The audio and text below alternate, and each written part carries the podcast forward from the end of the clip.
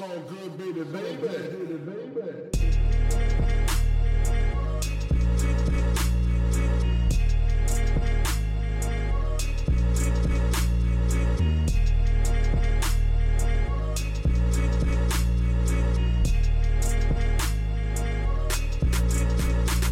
Hallo zusammen, mein Name ist Jan Wehn und ihr hört eine neue Folge vom All Good Podcast. In dieser Woche habe ich mich mit Mixu und McLeod unterhalten. Die beiden sind Produzenten und ihr dürft sie höchstwahrscheinlich von einigen der deutschsprachigen Rap-Hits der letzten Jahre kennen. Ich habe mich mit Mixo und McLeod tatsächlich über ungefähr alles unterhalten. Wir sprechen über das Aufwachsen der beiden in Essen, darüber, wie sie überhaupt zur Rapmusik gekommen sind. Es geht um Mixos Mediengestalterausbildung und seine ersten Produktionen für Künstler wie Snagger und Pillard, Farid Bang oder Casey Rebel, Haftbefehl und Massiv, aber auch zum Beispiel Casper. Genauso sprechen wir aber auch über McLeods Rap-Karriere und darüber, wie die beiden nach und nach zueinander gefunden haben und dann auch begonnen haben, zusammen Musik zu machen. Außerdem geht es um die Deutschrap-Durststrecke Ende der Nullerjahre und auch darum, wie sich danach das gesamte Game auch für Produzenten eigentlich komplett gewandelt hat. Wir sprechen über die Edition Krei und das aktuelle Loop Game. Es geht um Songwriting und auch darum, inwiefern sich die Produktionen der beiden eigentlich je nach Künstler unterscheiden.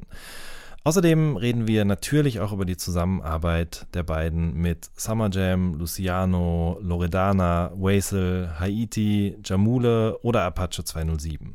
Und es geht natürlich auch um die legendären Producer-Tags der beiden. Wenn ihr Lust habt, den Podcast oder die redaktionelle Arbeit von All Good zu unterstützen, dann freuen wir uns sehr darüber. Ihr findet die entsprechenden Links unten in der Beschreibung. Jetzt aber erstmal viel Spaß mit der neuen Folge. Wie geht's euch? Alles gut? Äh, ja, auf jeden Fall. Dem Umständen entsprechend. Aber nee, ist alles cool. Wir sind auf jeden Fall ein bisschen mehr zu Hause und ein bisschen mehr in der Heimatstadt als sonst. Okay, Heimatstadt ist auf jeden Fall schon ein gutes Stichwort. Ähm, man kennt euch beide ja als Produzenten und vordergründig eben durch die Musik, die ihr produziert in den letzten zwei Jahren, würde ich jetzt mal sagen. Aber ich würde gerne den Podcast nutzen, um so ein bisschen mal mit euch einen wilden Ritt durch eure beiden Biografien zu machen. Und äh, dementsprechend würde ich gerne starten im Jahr 1987. Mixu, da bist du in Essen geboren, richtig? Und McLeod, du 1988. Ganz genau, hast du richtig recherchiert. Sehr gut. Ja. Der eine im Norden, der andere im Süden eher, kann man das so sagen? Ja, wenn man es so teilen will, also der, wenn man vom Süden spricht, ähm, dann spricht man eher von den besseren Gegenden. Und äh, ich war einfach genau in der Mitte. Also, äh, aber man kann es so als Geschichte wahrscheinlich besser erzählen. Ja. Von daher können wir es so nennen. Ich war auf jeden Fall mehr, mehr im Norden, obwohl du warst auch nicht komplett im Süden, oder? Ja, ja also. So, okay, da seid ihr beide geboren, Ende der 80er Jahre. Ähm, und wenn ihr so zurückdenkt, was war das so das erste Mal, dass ihr irgendwie mit Musik in Berührung gekommen seid? Zu Hause, bei Freunden, äh, wie auch immer. Woran erinnert ihr euch da? Also mit Musik in Berührung äh, im Sinne von Musik hören oder halt das mhm. Ausführen? Genau. Ja. Also hören kann ich mich nicht an einen gewissen, äh, an einen bestimmten Punkt erinnern, aber ich glaube, mein Vater ist halt äh, auch Gitarrist und der hat halt äh, sehr viel Musik immer gehört und selber gemacht, Gitarre gespielt und meine Mutter auch ebenso. Die waren beide sehr mu musikbegeistert. So, ich kann gar keinen äh, bestimmten Zeitpunkt feststellen, aber es war von, von der Wiege auf quasi immer wieder Thema. Es war eigentlich immer da so. Wolltest ja, du dann immer. auch äh, deinen Eltern nacheifern direkt und selber Musik machen mit 5, ja, 6, 7 oder? Ja, es war wirklich so acht oder so. Also acht war, da hatten mein Bruder, also es ging auch viel mit meinem Bruder zusammen, der war ein paar Jahre älter und wir haben aber, ich glaube mit acht das erste Mal so eine so ein kleines äh, Keyboard bekommen wo wir so Drums äh, drauf gezockt haben und dann auch schon angefangen haben, irgendwie darüber Texte zu schreiben. Also es war schon sehr früh, wo wir dann quasi äh, selber angefangen haben. Okay, wie war das bei dir, Mixo?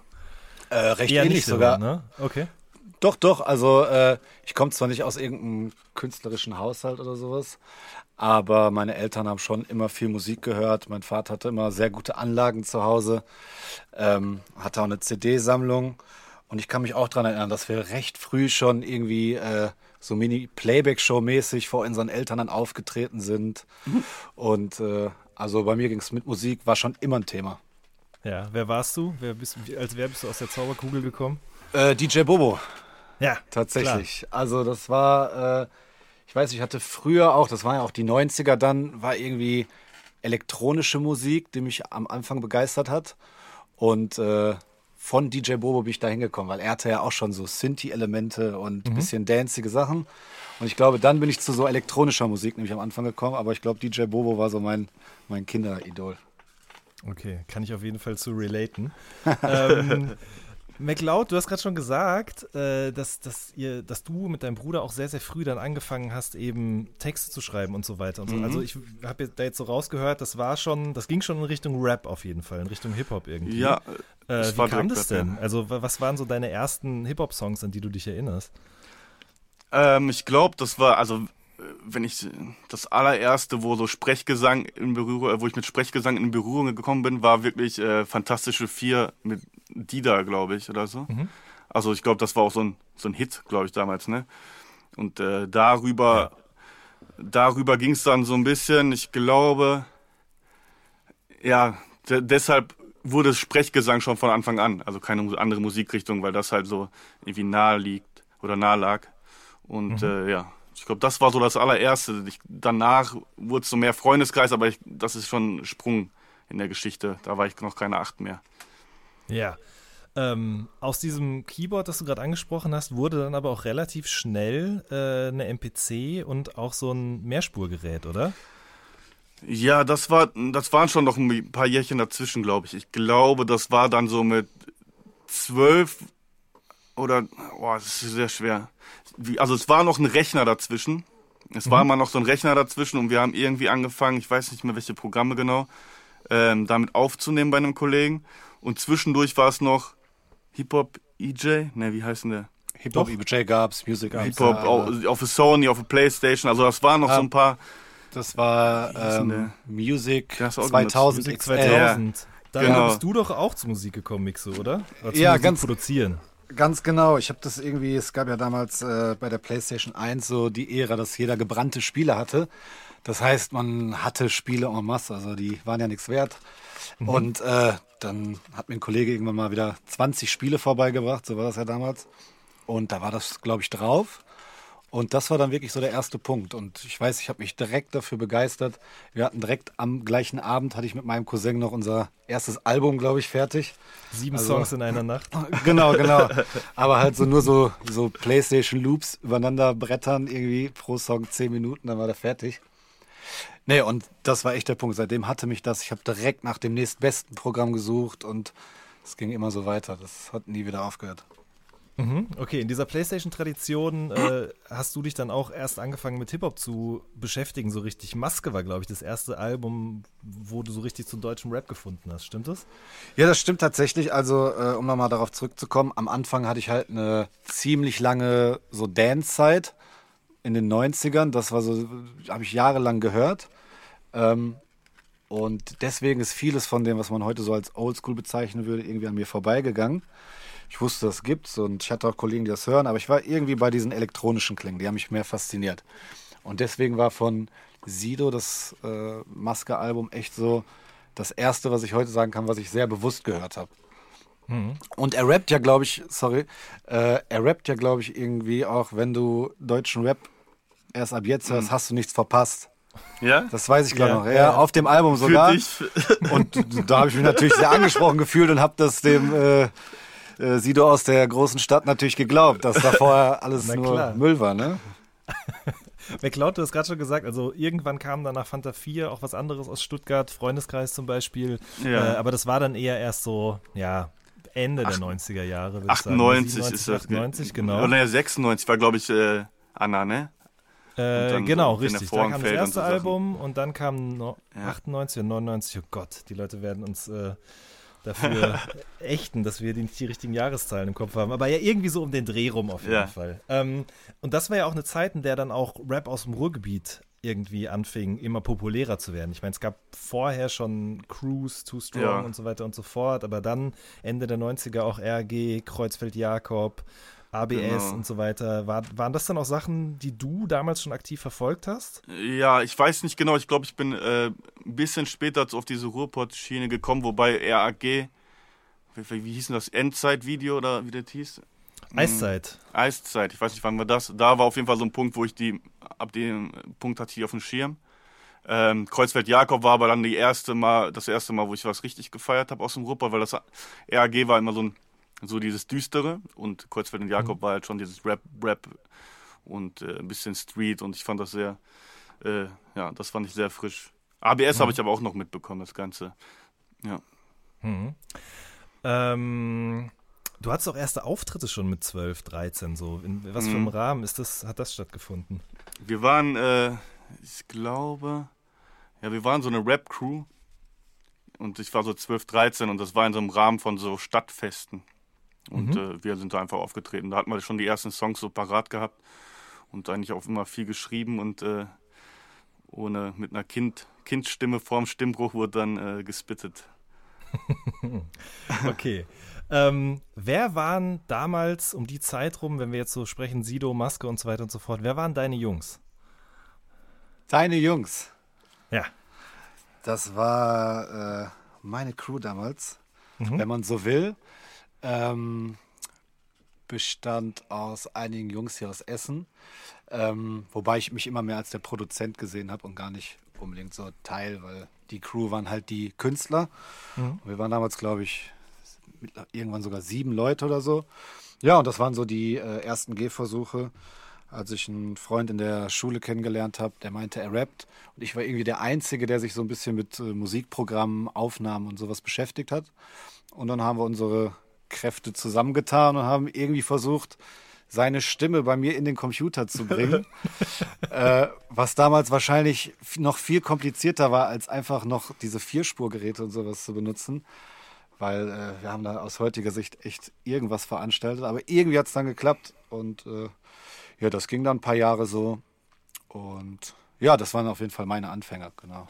Mhm. Und FD Productions? Ich glaube, so haben die Jungs sich davor genannt. Ah, das war die Zeit, wo ich die kennengelernt habe. Das waren drei. FDP, ne? FDP, Fuck genau. Police auch, ne? Genau. Ähm, und die Jungs haben damals mit mir und noch anderen Jungs wurde es dann größer und wurde zu deine Jungs. Stimmt, ne? Also das hat sich irgendwie daraus entwickelt. Okay, verstehe. Äh, wenn wir schon bei kryptischen Abkürzungen und so weiter sind, McCloud, genau. du hast genau. auch gesprüht, ne? Ja. Ähm, wann fing das an und wie kann man sich das vorstellen? Warst das war ungefähr Jahr? Äh, zeitgleich. Also, also so, wo, so mit zwölf. Ähm, das war, gab halt immer so einen, so eine Clique, die halt zusammengehangen hat im Park und so. Und da waren halt die ersten Sprüher bei. Und äh, ja, es ging dann relativ früh los. Ähm, aber also war schon halt draußen taggen, illegal, irgendwie aus, dem, aus der Wohnung schleichen und äh, irgendwann die ersten Male, wo dann die Polizei mit uns nach Hause kam und da stand. Also das war halt so, äh, ja, auch in jungen Jahren gleichzeitig mit dem, mit dem Rap, was ja auch zusammenhängt.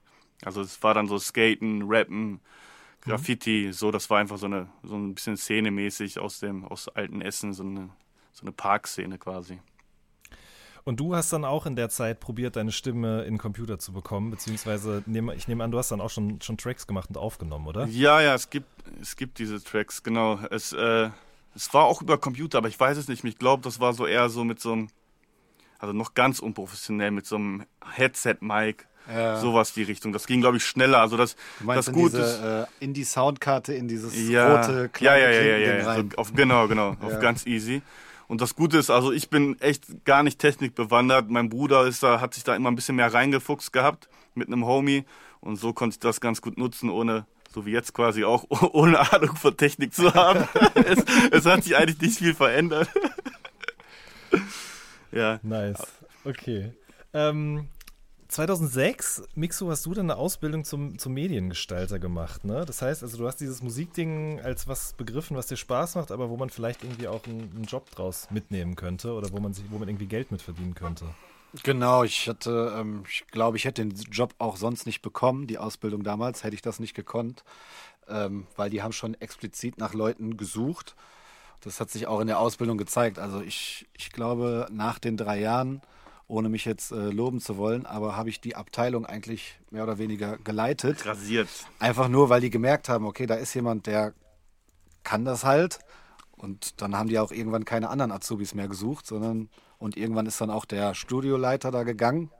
Dann stand ich da für 700 Euro im Monat, habe quasi eine Funkabteilung geleitet.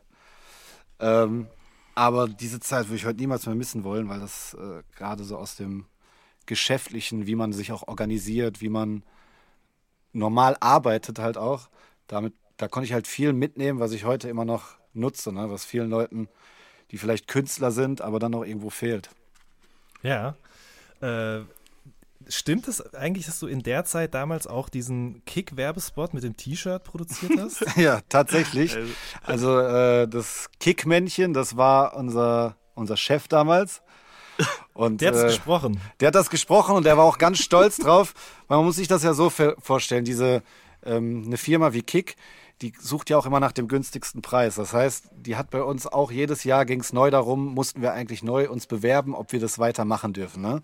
Mhm. Und äh, sein Master Move war damals halt bei Kick, ganz früh, als sie noch klein waren, das Kick-Männchen so technisch dreimal hoch und wieder fünfmal runter zu pitchen.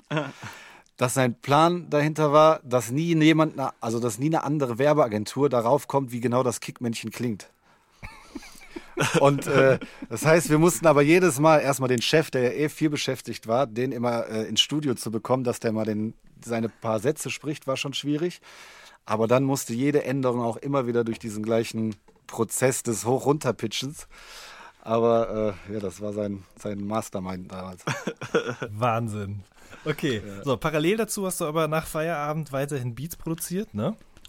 Genau, äh, kann ich mich noch dran erinnern, da hat mich der Casey Rebel damals, glaube ich, mit damals schon dicken Auto abgeholt und äh, die haben da alle geguckt von der Werbeagentur. Genau, das ging so parallel. Also tagsüber war ich in der Werbeagentur und in der Nacht auf den Streets quasi. ähm, wie wie kam es denn, dass Casey dich dann abgeholt hat und ihr zusammen gearbeitet habt? Also wie ist da diese Verbindung zustande gekommen? Ja, so muss man sagen, ähm, dafür das Essen, also es ist ja keine Kleinstadt, aber ist jetzt auch nicht Hollywood. Ähm, dafür kommen eine ganze Menge deutsche Rapper so aus den letzten zehn Jahren auf, auf jeden Fall hierher. Mhm. Darunter auch äh, PA Sports, Casey Rebel. Die habe ich dann irgendwann kennengelernt und über die Manuelsen und so weiter. Ja, und das war so der Kontakt hier in Essen. Man kannte sich. Wesel noch, deine Jungs, die 257ers, Pedders. Also gibt ja echt eine Menge von Leuten hier. Definitiv. Ähm, aber wo seid ihr euch da über den Weg gelaufen dann? Also in irgendwelchen Studios oder hing man irgendwo rum oder bei nee. Konzerten oder? Also es gab ja nicht wirklich Studios. Die meisten äh, haben bei irgendwelchen Homies aufgenommen. Und äh, dieser Homie war ich dann halt irgendwann von PA so gesehen.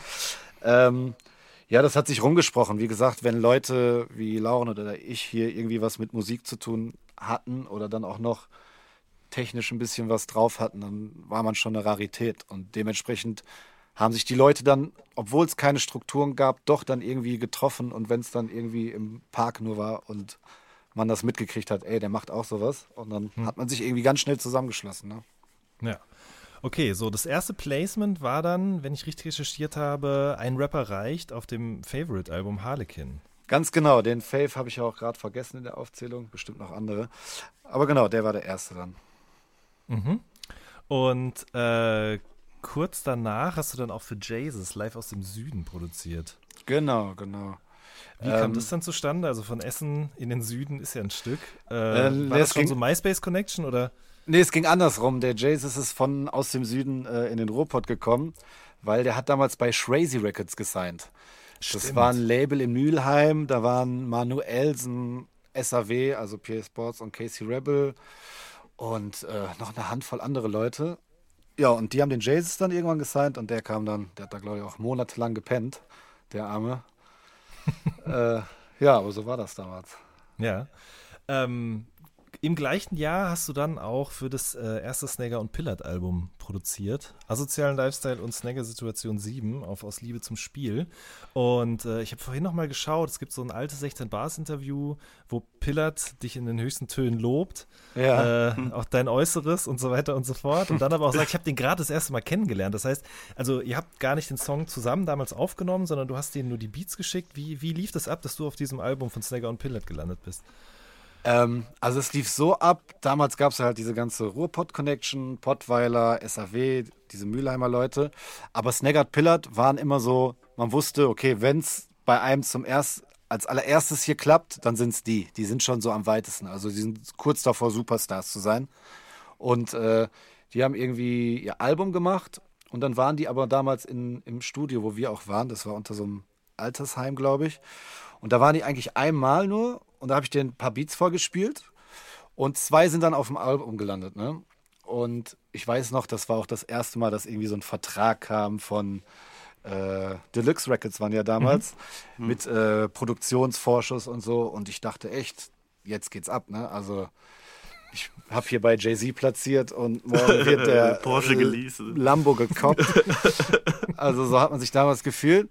Aber ähm, das, was Pillard über mich gesagt hat, das hat er, glaube ich, über G-Futuristic gesagt. Ah, okay. Weil das Alles war im Skater Palace in Münster. Und äh, der G-Futuristic, der war nämlich einer, der kam irgendwo vom Land, glaube ich, Sögel oder hieß, oder hieß das. Mhm. Und da ging es wirklich nur so hin und her Schickerei. Und dann war der zum ersten Mal da aber auf dem Konzert. Und der hatte damals so einen wilden Surfer-Look. Und ich glaube, der Pillard ist da richtig drauf abgegangen und hat sich auf die Schenkel geklopft und wie man die so kennt, ne? Wunderbar. Ja, du hast gerade schon gesagt, so Snagger und Pillard waren damals die, von denen man gesagt hat, okay, bei denen könnte jetzt wirklich richtig was gehen. Die waren erst bei Moses Pelham bei 3P, dann auf einmal bei ja. Sammy, äh, das hatte irgendwie so einen so einen groß, so einen, so einen Major-Touch irgendwie, also auch für mich als Fan damals. Ähm, wie war das denn dann bei SAW, bei Casey und PA zum Beispiel? Also und mit Manuelsen und so weiter. Wie hat man sich Ruhrpott-Rap zu der Zeit irgendwie vorzustellen, so 2007, 2008? Naja, im Endeffekt ähm, war es mehr so eine Jugendhausatmosphäre. Das war nämlich genau diese Shrazy-Zeit und die hatten so einen ehemaligen Frauenknast gemietet, wo wir dann unsere Studios hatten, also in der Zelle auch teilweise. Wir haben im Knast gerappt. Und, äh, aber irgendwann wurde es dann auch ausgebaut und dann war es auch ganz nett, aber da hing halt, ich bin jeden Tag also zur Schule gegangen oder zur Ausbildung oder was ich halt gerade gemacht habe, bin dann nach Mülheim gefahren jeden Nachmittag und war dann da bis nachts und äh, ja, da hingen eigentlich immer alle ab von Manuelsen, SAW, die ganzen Jungs drumherum, die ganzen Mülheimer. Also es war so eine, so eine Jugendhausatmosphäre mehr. Und wir hatten halt keine Ahnung von nichts. Und deswegen waren so Snagger Pillard, waren so der Kontakt zur Außenwelt. Also wir kannten ja nur den Ruhrpott und wussten auch nicht, was machen andere Leute so. Und die waren aber so der einzige äh, Draht zu La Labels, Live-Geschäft und sowas, was heute normal ist. Aber das gab es natürlich alles nicht irgendwie. Mhm. Was hat dich da jeden Tag hinfahren lassen nach der Schule und bis nachts da irgendwie an Produktionen sitzen lassen? Ähm, ja, wie gesagt, was ich vorhin meinte, nachdem es mich einmal gepackt hatte, hat es mich eigentlich nie wieder losgelassen. Das ganze Thema Musik machen und die Technik dahinter und äh, das zieht sich halt bis heute. Aber natürlich war es dann auch irgendwann so ein, so ein Teamgedanke. Ne? Also man hat sich halt zusammengetan und Sogar damals wusste man, okay, wir arbeiten jetzt gerade an diesem äh, hiphop.de Download Exclusive diese Woche und dann wussten wir aber auch, okay, wir müssen da erscheinen, wir müssen es machen. Hat halt auch nicht alles Spaß gemacht und damals hat man auch so gut wie kein Geld verdient. Aber es war auch damals schon so eine, ja, es war auch immer schon so ein, so ein bisschen Arbeit, dass man gesagt hat, okay, das ist jetzt mein Ding, ne? Hm. McLeod, wie hast du das damals so wahrgenommen, diese Zeit, 2007, 2008, als das mit, mit Rap aus dem Ruhrpott langsam irgendwie anders, größer ich wurde? Ich habe das aus so einer industriellen Sicht zum Beispiel ganz, äh, das, das aus dem Punkt gar nicht gesehen. Das kann man erst später. Ich habe es einfach nur, ich habe es teilweise gehört und ähm, aber ich war irgendwie in anderen Kreisen unterwegs und habe dann, wir haben einfach auch eher Musik für uns gemacht, ohne jetzt so, wir hatten noch nicht mal den, also noch nicht mal irgendwie ein Auge darauf, dass man damit Geld machen kann oder dass es ja. industriell überhaupt werden kann. Das, was dann so ein Snagger und Pillard wahrscheinlich für Josh geboten hat und ach, guck mal, da kann es hingehen, das, sowas hatte ich gar nicht vor Augen. Also wir hatten es ja auch noch nicht, ja. aber wir hatten so den Genau, den, Blick den Mindset ne? quasi, dass man damit überhaupt Geld genau. verdienen kann, war bei den, an dem Punkt äh, für mich persönlich noch gar nicht gegeben. Das war eher alles noch so in irgendwelchen einfach unsere Musik machen und äh, auf Oldschool und untergrundig irgendwie zusammenhängen. Aber wir haben auch gleichzeitig halt trotz allem eigentlich jeden Tag dran gesessen.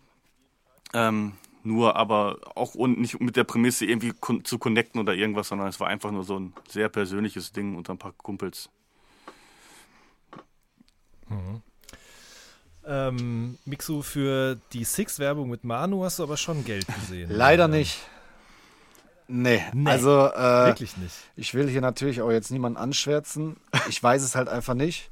Äh, nach meinen Informationen hat Six sich dann doch irgendwann gegen den Spot entschieden.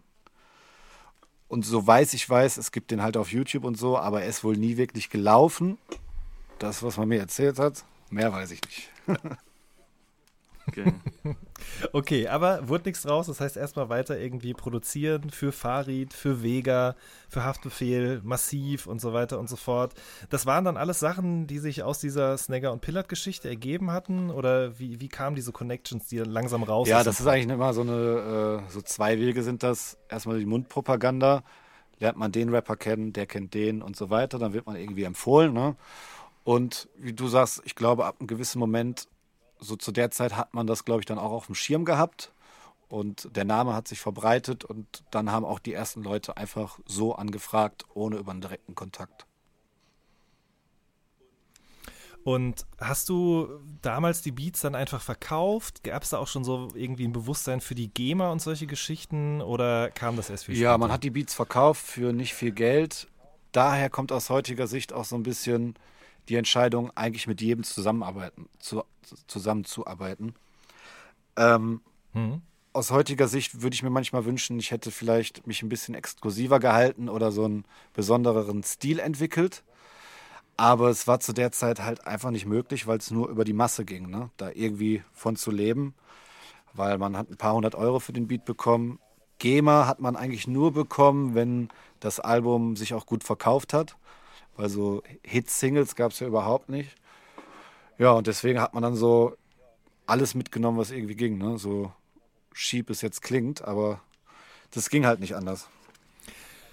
Ja, und es war ja auch eine Zeit, äh, in der im Deutschrap wirklich so eine Durststrecke irgendwie auch herrschte. Ne? Also nach dem Ende von Agro, da gab es halt eben nochmal dieses Aufbäumen von Snagger und Pillard und weiß ich nicht, noch ein paar anderen Leuten, aber es ist natürlich ganz nicht zu vergleichen mit dem, wie deutscher Rap heute, Ja. wie erfolgreich er heute Also ist. Ne? Gerade aus der Und, Geldsicht, also ja. wenn man überlegt, Stars waren die Leute damals auch schon irgendwie, aber äh, trotzdem haben sie wirklich ein äh, Exclusive für irgendeinen Blog gemacht. Ne?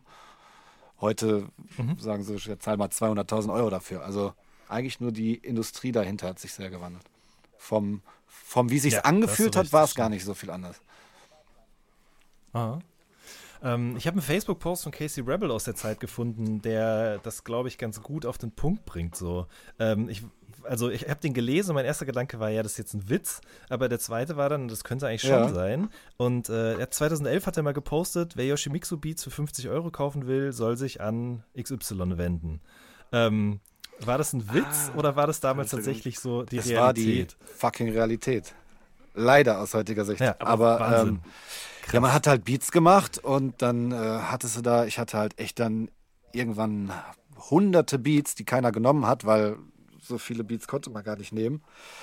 Und ich habe halt jeden Tag Beats gemacht und dann habe ich mir irgendwann gedacht, Mann, wie alt war ich dann da? Von wann war das? 2011, 2011. Wie alt war ich da? 25. also 24. 24. Ja, das war so 23. genau meine Ausbildungszeit, denke ich mal ungefähr. Na. Ja, ich habe Abi gemacht, habe dann Sozialdienst gemacht. Ja, Ausbildungszeit. Wie gesagt, ich habe dafür 700 Euro Aber- Ausbildung Aber geschuftet. ey, war das nicht, weil du einmal einen Festplattencrash hattest und dann hattest du nur noch die MP3s und dann habt ihr die so verscherbelt, weil ihr keine Spuren hattet? Deshalb die Ah, du hast vollkommen. Guck recht. Also, ich wollte mich hier gar nicht rausreden, aber ich habe mir selber gerade gedacht, boah, 50 Euro ist schon. Ja, auch für, da, auch für den Hassel damals bisschen, äh, äh, schon sehr rein, ehrenlos. reindrücken. Aber gut, dass du es sagst. Nee, stimmt. Wir hatten damals einen Festplattencrash und wir hatten die ganzen Beats noch als MP3. Und heute wird ja auch wieder auf MP3s aufgenommen, aber damals war das so, nee, das geht gar nicht. Und genau, dann haben wir die äh, für einen Fuffi einfach verscherbelt. Aber macht's auch nicht viel, viel besser, wenn ich Ja. so gerade überlege. Ja, aber das war die Zeit, ne? Ja. Das war aber auch die Zeit, in der du Kontrolle Schlaf von Casper produziert hast. Ähm, wie kam das damals zustande? Diese Connection und überhaupt dieses Sample, dass der Beat dann auf diesem Album gelandet ist. Vielleicht kannst du das mal kurz irgendwie Ähm, umreißen. ich glaube, ich habe ihm damals einfach auf Twitter geschrieben. So einfach war's. Twitter war damals. Okay, also gar nicht irgendwie eine Nee, NRW-Connection nee. oder sonst was, sondern du fandst die Sachen, die er bis dahin gemacht hat, eigentlich ganz gut und hast gesagt, Genau, ich damals, ich fand's an. richtig krass, weiß ich noch. Und äh, ich hatte, ich glaube, das waren dann auch so Beats, die vielleicht so im Mindcamp damals nicht gepasst haben. Und genau, dann habe ich ihm, glaube ich, ein paar Beats geschickt und der war direkt dabei. Der ist auch, auch damals war er schon alt, der Beat fast. Und ja, hat ziemlich gut funktioniert. Definitiv. Also es war ja auch so, glaube ich, so eine Teaser-Single für dieses Album mit so einer Aufnahme aus dem, ähm, aus dem äh, Proberaum Genau, und so stimmt. weiter. Äh, aber auch an dem Beat hast du noch nicht wirklich was verdient, weil quasi die Rechte für das Sample ja irgendwie auch abgetreten werden mussten. ne? Ja, ich glaube, aber die haben es. Nee, wie war es denn nochmal? Genau, GEMA gab es dann auch nicht viel. Das ging sogar so weit, dass im Booklet des, äh, der CD sogar bei Text auch nur dieser englische Autor stand, noch nicht mal Casper selber, was ich ganz weird fand. Ähm, aber damals gab es ähm, sogar richtige Tantiemen an dem Song, also an der CD, an der physischen CD. Und das gibt's, muss man sagen, bis heute. Im Hip-Hop ist das noch nicht normal. Aber 4Music hat es damals schon gemacht. Das lag aber, glaube ich, auch daran, weil es unter Pop damals lief. Ich weiß nicht, ob der Casper das hören möchte, aber heute ist die Diskussion ja eh total egal. Äh, von daher, das lief damals unter Pop und im Pop war es immer normal, dass man beteiligt wird. Und deswegen, ich kriege heute sogar manchmal noch kleine Schecks von diesem Song. Krass. Okay, und du hast eine goldene Platin sogar. dafür und bist mit PA, ah, eine Platin sogar mittlerweile und bist zur Verleihung mit PA Oh gefahren. wow, wo ne? habe ich das denn schon mal erzählt? Hast Habe ich du nichts erzählt. Aber ich, kann mein, ich, ich muss, ich muss meine Wow. Quellen schützen. Boah, das, das, ist ist auch wild. schon tief reingegangen, Jan. Das ist wild. äh, Wie war das? Also ich meine, von in einem ehemaligen Frauenknast äh, für um an Beats bauen oder an Beats produzieren hin zu Goldverleihung für einen Song auf einem Album, Ja. das auf Platz 1 der Charts Also, äh, da gibt es auch eine sehr peinliche Story zu, die möchtest du bestimmt hören.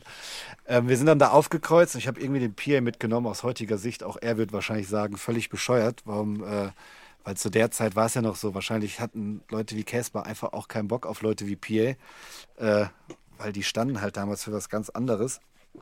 Und ich habe den aber irgendwie mitgenommen, so aus Loyalität. Und ähm, dann sind wir da rein in den Laden und ich gucke mich um, ich kenne niemanden und es war so ein normales Restaurant. Und dann haben wir da Casper gesehen und ich dachte, ah, da sitzen alle. Und ich war auch erst mal in Berlin und war ganz aufregend. Und dann setzen wir uns da hin und begrüßen die so ein bisschen und die haben uns alle schon recht komisch angeguckt. Vor allem, ich glaube, dass als er PA gesehen hat, dachte der sich auch, ey, was ist denn hier los? Wo bin ich hier gelandet? Und irgendwann läutet so eine Glocke oder irgendein Signal kam und dann höre ich von unten Musik. Und dann gucken wir, wie all die Leute, Casper und seine Entourage, ähm, laufen alle runter. Und dann haben wir bemerkt, okay, das war nicht seine Entourage, das war einfach nur seine Familie. Das heißt, Casper hat, während unten schon alle Chefs von Sony und die ganzen Leute alle äh, gewartet haben, haben wir uns einmal kurz zu Caspers Prima, äh, privaten, privater Familienfeier Feier dazu gesetzt. und äh, ja, eine reinste Katastrophe aus heutiger Sicht. Aber äh, ich hoffe, er nimmt mir das nicht übel. Ne? Wir wussten ich es nicht glaube besser. nicht. Ich glaube nicht.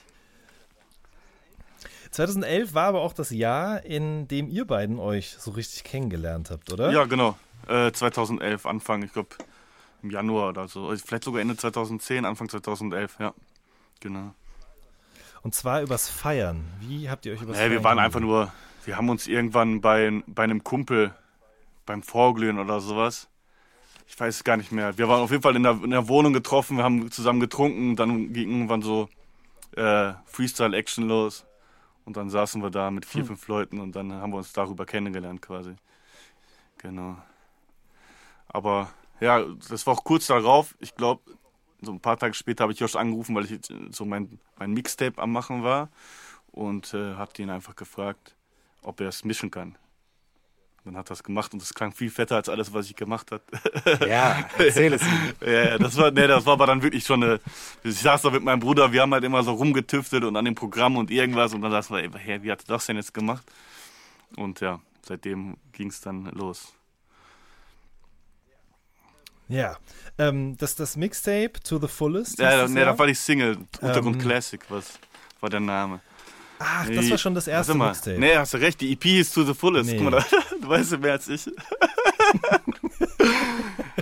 Ey, ich wollte stimmt. schon sagen, da, da hätte ich mir jetzt Nee, hast du recht, genau, war so eine EP, Genau, fünf, sechs richtig. Songs, ja. Erstes, ja. genau, ich glaube Ah. sieben waren es oder so. Und zwar produziert von Bad Educated und Yoshimitsu Genau. eben. Und Bad Educated, wer Das war genau, das war quasi mein Bruder und ich als Producer gespannt mit einem anderen Namen da halt, äh, weil wir es halt so trennen wollten, weil wir halt immer zu zweit eh produzi äh, produziert hatten. Genau, und ich Rapper McCloud und genau, Yoshimitsu war noch, glaube ich, ein oder ein Beat drauf oder so auf dem ersten, genau. Und wie haben dein Bruder und du das dann gemacht mit dem Produzieren? Also hat einer angefangen und der andere hat weitergemacht oder habt ihr zusammen einfach gesagt, okay, jetzt nehmen wir mal die Snare oder Ja, da war es so richtig, zusammen richtig zusammen.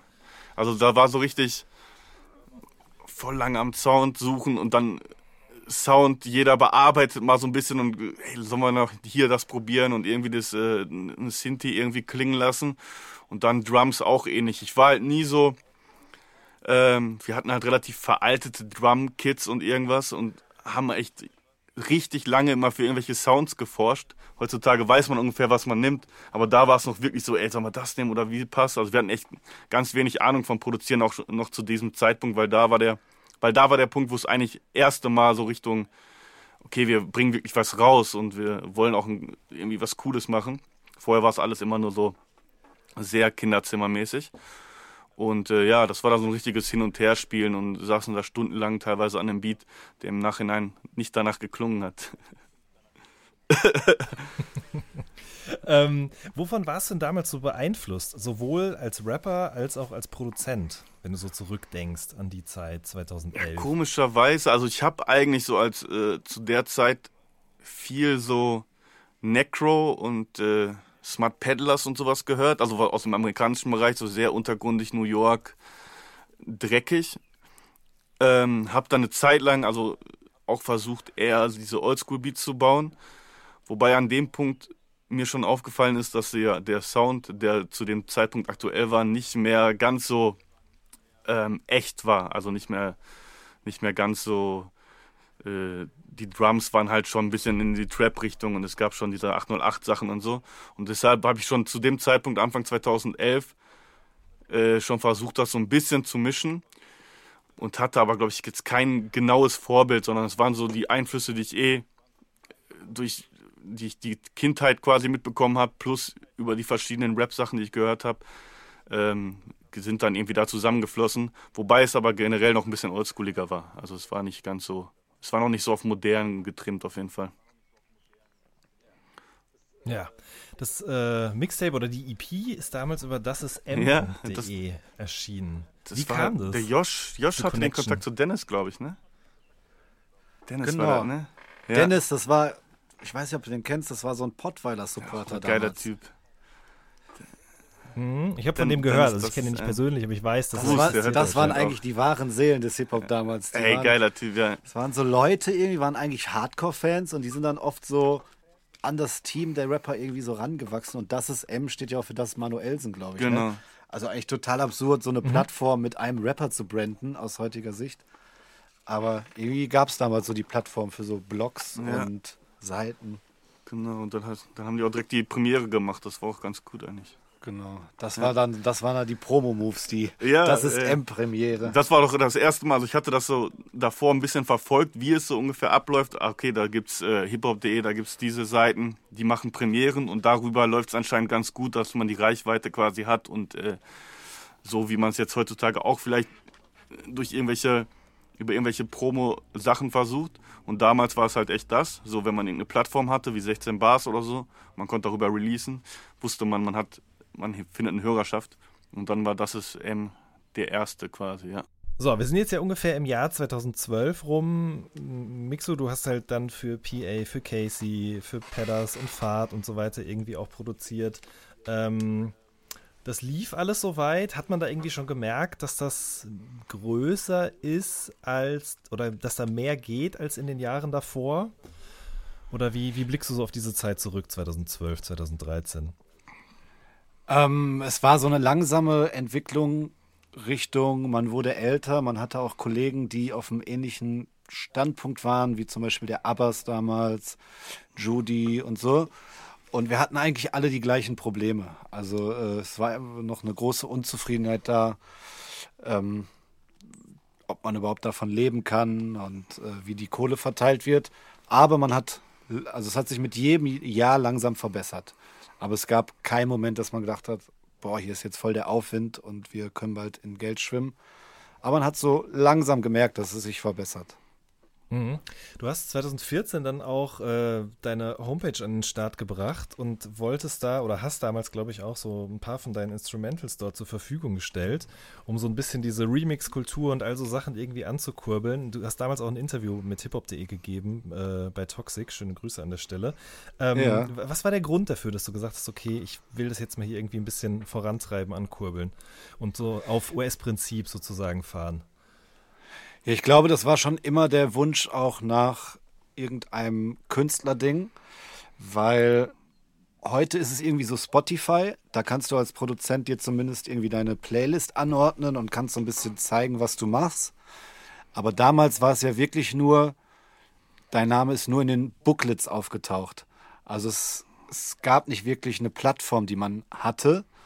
Und äh, ich glaube, aus diesem Gedanken kam halt so der Antrieb, dass man sich was aufbaut. Ob es die MySpace-Seite damals war, die es dann eben hinterher nicht mehr gab, wo man keine Songs präsentieren konnte. Und äh, ja, daher kam das, glaube ich, dass man trotzdem irgendwie sich präsentieren wollte, auch wenn man nur in Anführungsstrichen ein Produzent ist. Ja, da war das auch noch nicht so gegeben, dass bei YouTube zum Beispiel in der Beschreibung immer der Produzent noch beistand und so. Ne? Da musste man noch mehr kämpfen, um irgendwie, ja, dass die Leute wissen, auch. wer was gemacht hat. Stimmt das? Genau. Wenn man das damals versucht hat, wurde das dann sozusagen belächelt oder abgetan, sich als Produzent irgendwie auf ein ähnliches Level zu bringen, wie es der Rapper eben damals war? Wie war das so? Ich glaube, auf das, das Level des Rappers hat ja keiner versucht, von daher gab es den Gedanken gar nicht, aber auch nicht bei Produzenten eigentlich. Hm. Es ist auch noch viel später erst gekommen.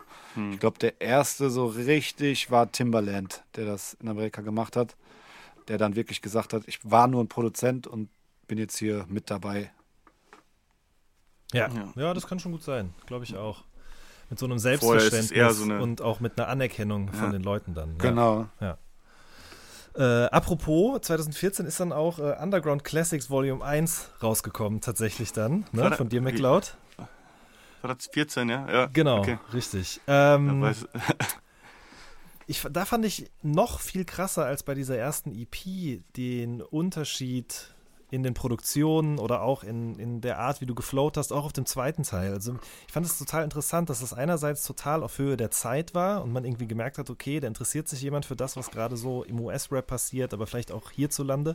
Aber gleichzeitig waren da halt auch Beats bei oder auch, sagen wir mal so, dein Flow hat mich manchmal auch einfach krass an Lackmann erinnert. Dann mhm. gibt es aber auch so ein Exclusive, Miley Cyrus, wo du auf einen Action Bronson Beat gerappt hast. Ähm, also, das war ja. irgendwie schon immer so ein du hast das irgendwie alles in deiner Musik zusammengebracht oder zusammenbringen ja, wollen. Ich wollte es halt auch immer generell, also ab einem bestimmten Punkt, genau, wo ich dann auch angefangen habe mit Josh zu arbeiten, wo ich gemerkt habe, okay, die Produktion, er, er war ja schon immer ein bisschen äh, progressiver, was es angeht, Sounds äh, auszusuchen oder halt äh, gewisse Trends, sag ich mal, zu erkennen. Und äh, das hat dann natürlich reingespielt, mit aber dem Kopf, den ich immer so für dieses Oldschoolige, ein bisschen was Schreiben angeht. Oder auch was die, was die Sample-Auswahl angeht, die meistens noch ein bisschen vielleicht düsterer und weibiger war. Und da hat man halt, da ist automatisch dazu gekommen, dass halt oft äh, quasi oldschoolige Samples genommen wurden, aber mit mittlerweile dann neueren Drums unterlegt wurden. Mhm. Und so hat sich das dann entwickelt und ich war halt immer, das will ich halt heute auch zu, äh, heute noch machen halt, dass man vor, äh, eine Entwicklung hat. Also dass man nicht es gibt vielleicht Künstler, die machen, die fangen mit was an und sind dann immer in diesem Kosmos und gucken vielleicht auch nicht weiter nach links und rechts, aber ich finde es halt, fand es halt ganz interessant, da irgendwie äh, verschiedene Richtungen zu gehen. Ja, und deshalb hat sich das auch über die Jahre hinweg dann immer moderner und äh, mittlerweile ist ja auch mehr melodisch geworden. Und so hat sich das irgendwie entwickelt. Habt ihr für das Mixtape dann schon auch Sachen zusammen produziert? Oder was war dann der erste Beat, an dem ihr wirklich gemeinsam gearbeitet habt? Noch als Bad Educated, glaube ich, ne? Du. Ja, genau, da war ich, aber das war, genau, da war noch am Anfang, da war ich äh, mit Josh im Studio oder bei ihm zu Hause. Und da war noch mehr so, da hat Josh äh, halt seine Sachen gemacht. Ich saß dann dabei, habe ein bisschen mitgeguckt, gelernt, ein paar, paar Dinge dazugegeben, aber im, im Prinzip ähm, war das so ein Teil. Und der andere Teil war dann, da saß ich dann meistens bei mir irgendwie und habe so das Mixtape gemacht und habe daran irgendwie gearbeitet, wollte irgendwie den Sound hinkriegen. Und ähm, darüber sind dann äh, ein paar Produktionen, glaube ich, zusammen entstanden. Und auch die ersten Placements kann man dann auch, glaube ich, bei, ich glaube, Farid Blut oder so war das. Ja, ein, einer der ersten Sachen. Ich habe dann aber gleichzeitig auch noch immer versucht über Facebook und so weiter. Da kam Oleg Sesh und ich glaube Credibil und so Sachen. Habe versucht noch selber äh, irgendwie die, meine Sachen rumzuschicken als Produzent und bin dann halt immer mehr in diese Produzentenschiene und habe aber gleichzeitig noch mein, mein Mixtape quasi immer so relativ alleine bei mir im Zimmer gebastelt oder dann halt später im Studio. Wie ist dann dieser Gedanke entstanden zu sagen, ah, wir machen das jetzt mal zusammen hier oder wir bieten vielleicht auch Produktionen zusammen an oder Leute fragen uns, ja. ob wir das zusammen machen können. Wie lief das? Also das, das haben wir eigentlich nie bewusst ent, äh, entschieden. Deswegen stand ja auch ganz lange immer noch Bad Educated und Yoshimitsu produziert. Hm. Also wir haben uns hm. immer noch als zwei verschiedene Produzenten äh, gesehen, die halt äh, kollaborieren. Ähm, und dass die Zusammenarbeit so eng geworden ist, ist, glaube ich, durch Wasel passiert. Ähm, ich, mir wurde damals quasi Wasel angeboten, sein Album zu machen. Ich hatte aber leider wirklich keine Zeit, also ich hätte es gerne gemacht. Und äh, ich hatte das Gefühl, Lauren war zu dem Zeitpunkt, also er war jetzt schon mhm. ein, zwei Jahre oder so mit mir und ich hatte das Gefühl, boah, das ist jetzt schon auf dem Level, wo ich nicht immer dabei sitzen muss. Und habe die beiden einfach mal ins Studio eingeladen, connected und gesagt, ey, mach doch einfach mal. Und äh, ich glaube, in dieser Zusammenarbeit damals ist ist dann ist es passiert, dass Lauren sehr viel angefangen hat, mit in, die, in den Song reinzugehen. Also Melodien mitzuüberlegen. Eigentlich das, was die Amis seit Jahren machen und wie es jetzt auch jeder in Deutschrap macht, würde ich sagen, war Lauren so mit einer der ersten, der das hier äh, aktiv gemacht hat. Und dann bin ich mit der Zeit doch ein bisschen mehr in das Wastel-Album damals involviert worden. Und dann hat sich halt gezeigt, dass wir klar, wir können zusammen Beats machen, nebeneinander sitzen, aber in der Kombination, die wir beide mitbringen, dass wir da am stärksten sind. Und äh, ja, das ist jetzt, glaube ich, so drei, vier Jahre her ungefähr. Drei, ja, ja. drei. Ja, und dann, seitdem haben wir eigentlich nicht mehr anders gearbeitet, ne? Weil mhm. das hat äh, sich so ja. bezahlt gemacht. Okay, bevor wir da konkreter drüber sprechen, nochmal kurz ins Jahr 2014. McLeod, da warst du auf dem Song mit UFO 361. Heftig hieß der. Und Mixo, du hast den ja. produziert, ne? Wie, wie, kam Heftig. Das, wie kam das damals Heftig. zustande? Ja. ja. Ähm, hat das was mit ich weiß Blut gar nicht mehr. Ich hatte, nee, oder doch, du hast den Kontakt von über Blut und Kasse zu UFO. Aber ist das ein Solo-Song von UFO? Ja, nee, so ein Exclusive, äh, so ein Free-Track war das. Ja, Echt? Du hast den produziert gehabt und ich war mit UFO, glaube ich, vorher im Kontakt mal kurz gewesen und er hatte noch jemanden gesucht für den Song und du hast dann gesagt, McCloud. Und dann ist der Song, glaube ich, entstanden. Harris ja. ist da auch drauf zum Beispiel. Und Akkurat Harris und, und äh, Sick Tyson ja, oder so. Sick Tyson, ja genau.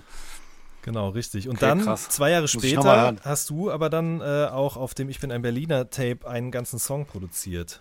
Genau, auf dem ersten, auf dem zweiten, glaube ich, auch nochmal zwei Songs. Und äh, ja, da war dann einfach, äh, wir hatten auch noch ein, zwei mehr weitere Songs, glaube ich, zusammen. Und da hatte ich, genau, ich war einfach mit UFO in Kontakt. Wir haben uns irgendwann mal getroffen in Berlin. Und äh, dann habe ich die da ein bisschen produziert. Ja, da war es dann aber auch noch, genau, da waren dann auch, da gab es noch öfter mal Beats, da wurde es halt mehr verschickt, die dann nur von mir alleine waren oder nur von Josh. Da war noch nicht so, da war noch nicht jeder Beat zusammen. Mhm. Aber äh, genau, das war dann so Also es ist so stückweise einfach zu, eigentlich zusammengewachsen, ganz äh, organisch. Ja, Ja. verstehe. Äh, in dem Jahr habt ihr dann aber auch beide für Lackmann diesen Song Wer hat Herz produziert, den ich neulich schon mal getwittert habe auch. Ja, ja, der Ähm, war geil. Wie, wie ist das abgelaufen? Also habt ihr ihm einfach auch Sachen zugeschickt? Wollte er explizit was von euch? Oder gab es da eh schon länger eine Connection? Ich war, ich glaube, äh, mit Ka Kareem, weiß auch nicht mehr worüber, aber wir haben uns entweder mal getroffen auf einer Jam oder irgendwas. Ich glaube, ich war mit Kareem im Au- Austausch und äh, Rook kannte ich, glaube ich, und ich habe einfach ein Beatpaket geschickt mit ein paar Sachen von uns. Also, unspektakulär. so wie das dann halt dann ist, ja, genau. Ja. Und Lackmann, also ich bin so seit, das war so der erste, wo ich dann wirklich Fan war, hier vor allem aus dem Ruhrpott. Ja. Lackmann finde ich immer noch, äh, war auch eine, genau, war jemand, den ich richtig gefeiert habe und da hat mich dann auch sehr gefreut. Sehr schön. Also das finde ich irgendwie auch nochmal ein schöner Beweis dafür, dass ihr beide eben überhaupt gar kein Scheuklappendenken habt oder irgendwie auch progressiv an diese Sachen rangeht, weil ihr in dem Jahr dann eben halt einzeln oder zusammen für UFO produziert habt, für Lackmann, genauso aber auch ähm, ein Remix von Wie kann man sich nur so hat gönnen gemacht habt. Ähm, ja, den feiere ich auch noch. Auf jeden Fall. Vor allen Dingen, ihr habt ja dann auch noch danach noch eben für die Jungs ein paar Sachen gemacht, glaube ich, für deren Sampler auch. Ähm, wie blickt ihr darauf zurück, auf diese sogenannte Cloud-Rap-Zeit irgendwie, die es damals gab? Also ich hab, bin da ja immer so ein bisschen kritisch, wenn diese ähm, Begriffe fallen. Ähm, also ich finde es gar nicht schlimm, Sachen in Schubladen zu stecken, aber ich habe das Gefühl, dieses Cloud-Rap-Ding war so ein Journalistenbegriff, den es damals schon mal gab bei der neuen Reimgeneration, Ja. wenn du dich erinnerst. Und ich habe das Gefühl, dass dieses in meinen Augen künstliche Großschreiben diesen Leuten oft eher geschadet hat. Ähm, ich habe das Gefühl, dass es war in, bei, beiden, äh, bei beiden Beispielen immer so ein bisschen so ein Journalisten-Twitter-Ding. Und wenn man wirklich auf die, hört sich jetzt doof an, aber auf die Straße geguckt hat, aber wirklich so der Durchschnittsjugendliche, der hat da, glaube ich, oft gar nicht viel von mitgekriegt. Dementsprechend waren ja auch bei den meisten Leuten äh, immer die Zahlen auch nie da. Und äh, deswegen, also ich habe das gar nicht als so ein Ding wahrgenommen, ehrlich gesagt. Nee, genau, ich fand einzelne Künstler und äh, also ich habe schon verstanden, warum es so benannt wurde, wobei es aber wirklich dann vielleicht auch zu schubladig dann teilweise gemacht wurde, weil eigentlich, ich weiß nicht, also ich Im weiß Ende- nicht, wie die Künstler es selber gesehen haben. Das So. ist ja das Gleiche mit, wo eine Zeit lang gesagt wurde, ah, wer, jetzt macht der auch Trap. Aber genauso Trap ist ja auch einfach nur, klar, es gibt so irgendwie die Musikrichtung Trap, aber eigentlich ist es ja nur der aktuelle Standard, wie Hip-Hop gerade klingt. Ne? Ja, richtig. Und das, was damals ja auch schon, wo, Deu wo Deutschland vielleicht noch ein bisschen zu sehr Straßenbeats gepickt hatte und so, waren das ja einfach die Leute, die auf, die gerappt haben, wie die Amis gerappt haben. Ja. So, so eigenschubladig war das ja nie, fand ich. Ja, also ich meine, ich als Journalist, insbesondere bei diesem Cloud-Rap-Ding, da bin ich sicherlich auch nicht mit ganz unschuldig dran. Aber es stimmt schon, was du Ja. sagst. Dieses, äh, dass, dass dann dieses Label, egal ob jetzt Cloud-Rap äh, oder auch neue Grime-Generation, vielen Leuten dann noch einfach auf ewig anhaftet oder man das Gefühl hat, dass sie immer dagegen kämpfen. Also mir fällt jetzt, keine Ahnung, zum Beispiel Kein Bock, mit dem du ja auch Sachen gemacht hast, ne? Äh, Genau. Der zu dieser neuen Reimgeneration gehört hat. Äh, aber auch andere Leute, dass dann immer so der Name fällt, das Label fällt und ähm, das ist schwierig, glaube ich, sich davon dann abzugrenzen, wenn einmal man damit sozusagen bezeichnet worden oder unter einem Sammelbegriff Ja. Ja, du zusammengefasst worden kommst ist. vielleicht, vielleicht kommst du auch als Künstler in so eine Ecke oder in so eine Gemeinschaft, wo du dich selber gar nicht so gesehen hast und dann wird es irgendwie von allen Identitätskrise Ja. auf einmal oder Dann so. wird es von außen so kommuniziert, als ob du da mit denen in eine Ecke gehörst, obwohl du das gar nicht so verstehen kannst. Also, Ja. aber Ich fand es auch nur immer gefährlich, dass diesen, also bei diesen beiden Beispielen war es halt das Ding, dass gesagt wurde, das wird jetzt auf jeden Fall explodieren und das sind eure neuen Stars. Und diese, diesen Druck, glaube ich, hat manchen Leuten da nicht gut getan. Ja, das sehe ich ganz ähnlich. Aber wenn wir schon von Movements und Namen sprechen, was war das MMR-Movement? was war das nochmal? MMR. Mahnungsmoney? Nee. Doch, doch, doch, doch. Mahnungsmoney? ja. Aber wo, wofür stand das R? Rechnung? Rechnung, Nee, glaube ich. nee, ich, nee, das war eigentlich nur ein. Äh, wir wollten Ja. eigentlich eher erst Mahnungen raussticken, bevor die Rechnung kommt. Und Das ist war halt der Galgenhumor, den man als Produ Deutsch-Rap-Produzent entwickelt. Äh, dass man auf solche Ideen kommt, direkt eine, lieber eine Mahnung zu schicken, in der Hoffnung, sein Geld zu bekommen. Wirkt vielleicht besser. Aber wir wollen ja auch nicht, wir wollen ja auch gar nicht so viel rumheulen. Ich, hab, Nein, nein. ich musste auf jeden Fall auch lernen, um jetzt mal äh, philosophisch zu werden, so dieses, wenn man sich zu viel damit beschäftigt, mit den negativen Sachen, das tut einem echt nicht gut. Ne? Also, das hört sich dann äh, so, wie sagt man, ähm, ja, wenn man sagt, man soll einfach nicht so viel darüber reden, aber es stimmt halt einfach, ne? Das ist irgendwie eine schlechte Energie, die dann immer wieder in den Kopf kommt. Zum Glück sind die Zeiten vorbei und man muss ja halt irgendwann auch abhaken können, glaube ich. Ja, aber es ist ja heute auch anders. Also diesen, diese Tweets über das MMR-Movement, äh, die kamen zu einer Zeit, in der du, Mixo, auch gepostet hast, irgendwie, wenn man bedenkt, was ein Künstler, der gut verkauft in seiner CD verdient, ist das, was für Beats bezahlt wird, eine Frechheit. Das war ja, glaube ich, auch einfach noch eine andere Zeit, so 2015, 2014, würde ich mal behaupten. Also zwar schon besser Ja. als 2007, 2008, aber immer noch nicht auf dem Level von heute. Nee, aber auch heute, auch wenn besser bezahlt wird, muss man als Produzent immer noch sehr kämpfen. Ne? Hm? Also, wenn du überlegst, für ein Musikvideo wird auch gerne heute mal 100.000 Euro ausgegeben.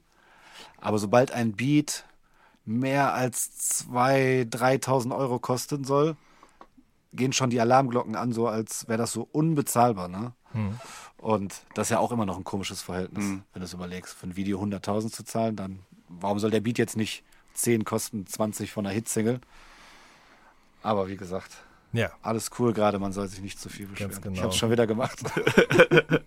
Na, aber das sprechen wir gleich noch mal ein bisschen drüber, auch gar nicht im, im negativen Sinne. Ähm, vielleicht noch mal wieder zurück zu eurer Zusammenarbeit. Ich erinnere mich an ein Interview äh, für hiphop.de auch, nochmal Shoutout an der Stelle, wo du Mixo erzählt hast, dass es irgendwann mal so ein, so ein Schlüsselerlebnis gab, wo ihr ähm, mit einem Künstler von Banger Musik, ich tippe mal, dass es Summer gewesen ist, irgendwie in den Süden gefahren seid und da euch Zeit genommen habt, um zusammen irgendwie an der Musik zu arbeiten und es nicht mehr dieses klassische Studio-Session-Ding war. Ähm, war das so ein, so, ein, so, ein, so ein Moment oder so ein Erlebnis, so ein Zeitraum, wo so ein Knoten geplatzt ist oder wo sich irgendwie das Arbeiten an der Musik verändert hat? Also vielleicht habe ich es in dem Moment so gefühlt, aber jetzt so rückblickend könnte ich keinen genauen Moment beschreiben. Es war eigentlich wie vieles bei uns, wie wir gerade gemerkt haben, so ein stetiger Wandel. Und es hat sich einfach dahin entwickelt. Aber wahrscheinlich war es dann eine Session, Ja, wo ah. zum ersten Mal so eher mehr mitgeschrieben wurde. Ja. Ja, wahrscheinlich hat sich da zum ersten Mal so Ich angefühlt. glaube, das ist aber auch einfach dem geschuldet, dass äh, Hip-Hop zu dem Zeitpunkt auch in Deutschland dann melodischer und äh, die Auf der Aufbau ein bisschen anders gelaufen ist, man vielleicht andere Themen angegangen ist und das halt alles ein bisschen poppiger geworden ist und dadurch äh, automatisch halt auch, ähm, dadurch kann man auch mit drei, vier Leuten an einem Song arbeiten, kann, Ja. kann da sitzen und nicht nur ein Rapper, der kriegt sein Beat und schreibt da seine, seine Sachen runter, sondern es ist jetzt die, die Herangehensweise hat auch zu diesem Zeitpunkt, ich denke mal überall auch, dann irgendwann äh, hat sich geändert. Bei den Produzenten oder auch bei den Rappern? Oder was, was war zuerst da eurem Gefühl nach? Weil ich habe so das Gefühl, wenn wir über die Zeit, über die wir jetzt vorhin gesprochen haben, da waren Rapper ja auch einfach, oder hatten sehr, sehr große Egos. Hier ist der Beat, Mhm. der hat die Struktur, da schreibt man drei Ja. 16er drauf und nochmal zwei Achter für die Hook, fertig aus. Und da darf ihm auch keiner reinreden so. Und ich habe mich halt schon oft auch gefragt, wie ist das eigentlich? Also sind, haben Rapper sich da auch geöffnet und sagen, okay, ich vertraue den Produzenten und Songwritern, dass das ein besserer Song wird, wenn wir da zusammen dran arbeiten? Oder ist es immer noch diese alles meins, bloß nicht reinreden Mentalität? Wie ist das so? Also ich glaube, äh, auch Rapper sind da einfach opportunistisch, indem sie mitkriegen, dass es so besser funktioniert und vielleicht sogar mehr Spaß machen kann. Und das ist dann einfach eine praktische Entscheidung, das auch so zu machen. Also ich glaube, der erste hat es mal gemacht, dann hat er seinem Kollegen, Rapper-Kollegen erzählt, ey, das war voll geil, dann hatte der noch einen Hit damit, dann überlegt sich Rapper B auch, okay, Ja. ich versuche das auch mal. Also hat, glaube ich, ganz praktische Gründe. Ähm, aber es ist auch einfach für die Musik, wie sie gerade klingt, die bessere Herangehensweise. Und da muss man auch äh, zum Beispiel gerade Summer Jam ist für mich, wenn nicht vielleicht der talentierteste Schreiber so in Deutschland mit, der hat es nicht nötig, sich Texte schreiben zu lassen. Ne? Man muss das ganz deutlich unterscheiden. Es ist eher noch zu dem, was man eh kann, noch was hinzufügen, als irgendwas ähm, auszufüllen, was man nicht kann.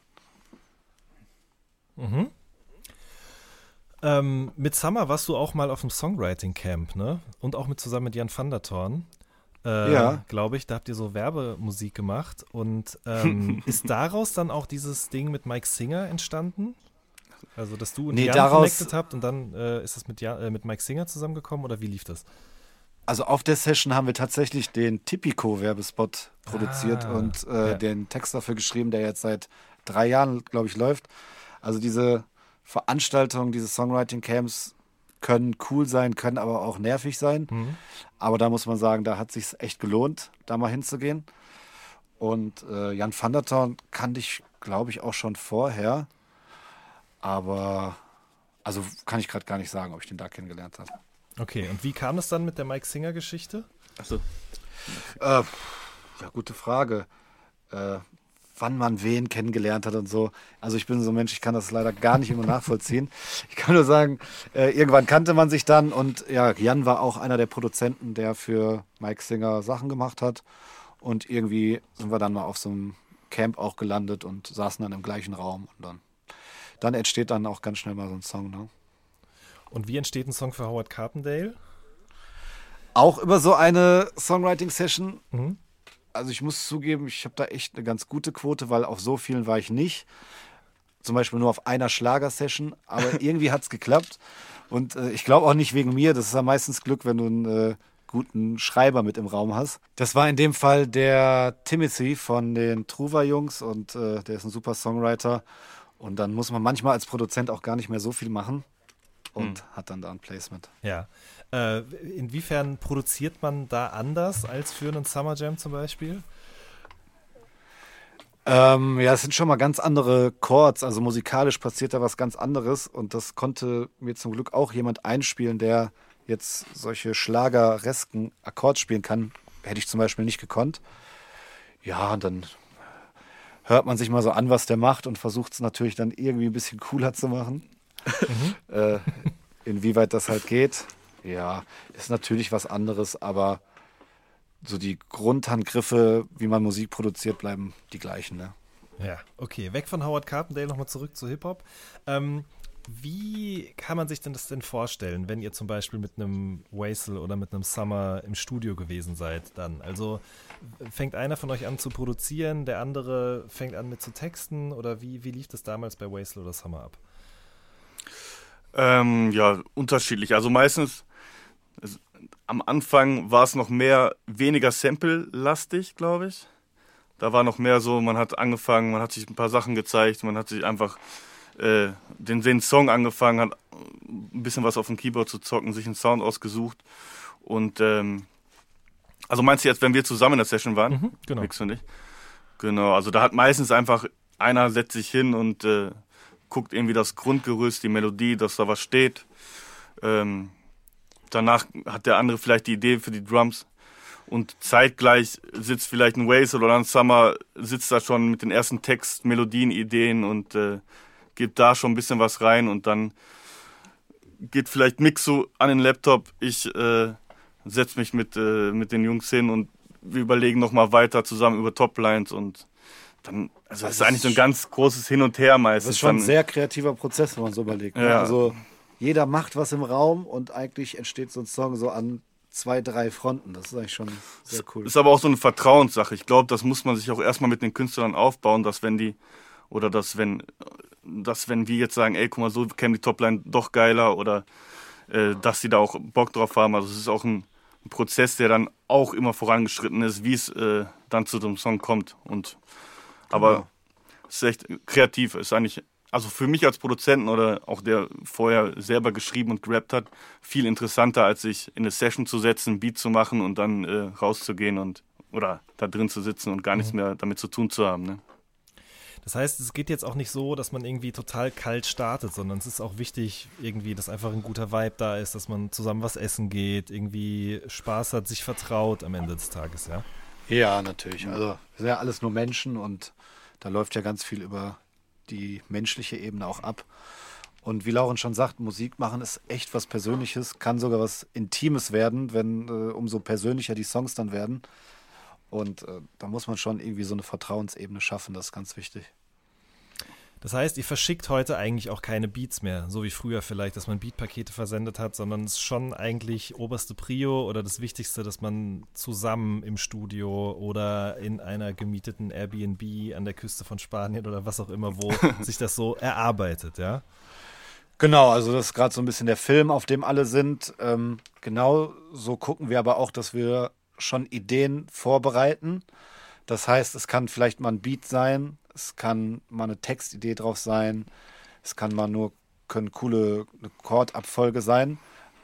Es sind halt keine ähm, stumpfen Beats einfach mehr, sondern es sind mehr so Grundideen, Songideen. Und Songideen, die ja auch bei jedem Künstler ganz anders ähm, klingen, sag ich mal. Ne? Also ich finde es, Ja. ich habe vorhin noch mal alles durchgehört, was ich so die letzten zwei, drei Jahre irgendwie von euch mitbekommen habe und fand es schon irgendwie total faszinierend, dass ähm, die Produktionen für eine Loredana halt ganz anders klingen als die für einen Luciano zum Beispiel. Also das ist auch was, was man dann immer irgendwie mitdenkt vor so einer Session. Ja, auf jeden Fall. Ja, also ich glaube, da läuft ab und zu was zusammen, das äh, ist aber, glaube ich, auch normal. Aber ähm, klar, man, man hat ja auch, also bei uns ist es halt, ich habe auch einfach Lust oder Mix hat auch Bock, verschiedene Sachen zu machen, verschiedene Ja. Styles zu machen, verschiedene Musikstücke zu machen. Ähm, war vielleicht früher mal anders oder man hat jetzt nicht einen durchgehenden Sound, aber es ist einfach auch, äh, man hat halt auch von Grund auf ganz viele verschiedene Einflüsse gehabt und die, äh, das macht dann auch Bock, sich auszuleben. Man, man kann ja auch einen po totalen poppigen Song aus irgendeinem Aspekt feiern und das dann einfließen lassen in was äh, Dreckiges. Also deshalb, das macht auch, das ist auch cool, dass es so viele verschiedene Möglichkeiten gibt gerade, glaube ich. Wie klingt denn so eine Loredana zum Beispiel, wenn ihr das beschreiben müsstet? Ähm, ich glaube, man könnte es beschreiben als es ist, es soll international klingen, ähm, von der so Popgröße, aber hat dann trotzdem noch irgendwie sowas rappig Deutsches, was es dann doch ein bisschen äh, kantig wieder macht. Dass man halt doch nicht am Ende das komplett durchgestylte Pop-Produkt hat, sondern irgendwas dazwischen. Mit Ecken und Das Kanten. macht's. Genau, das macht's, glaube ich, auch interessant. Ne?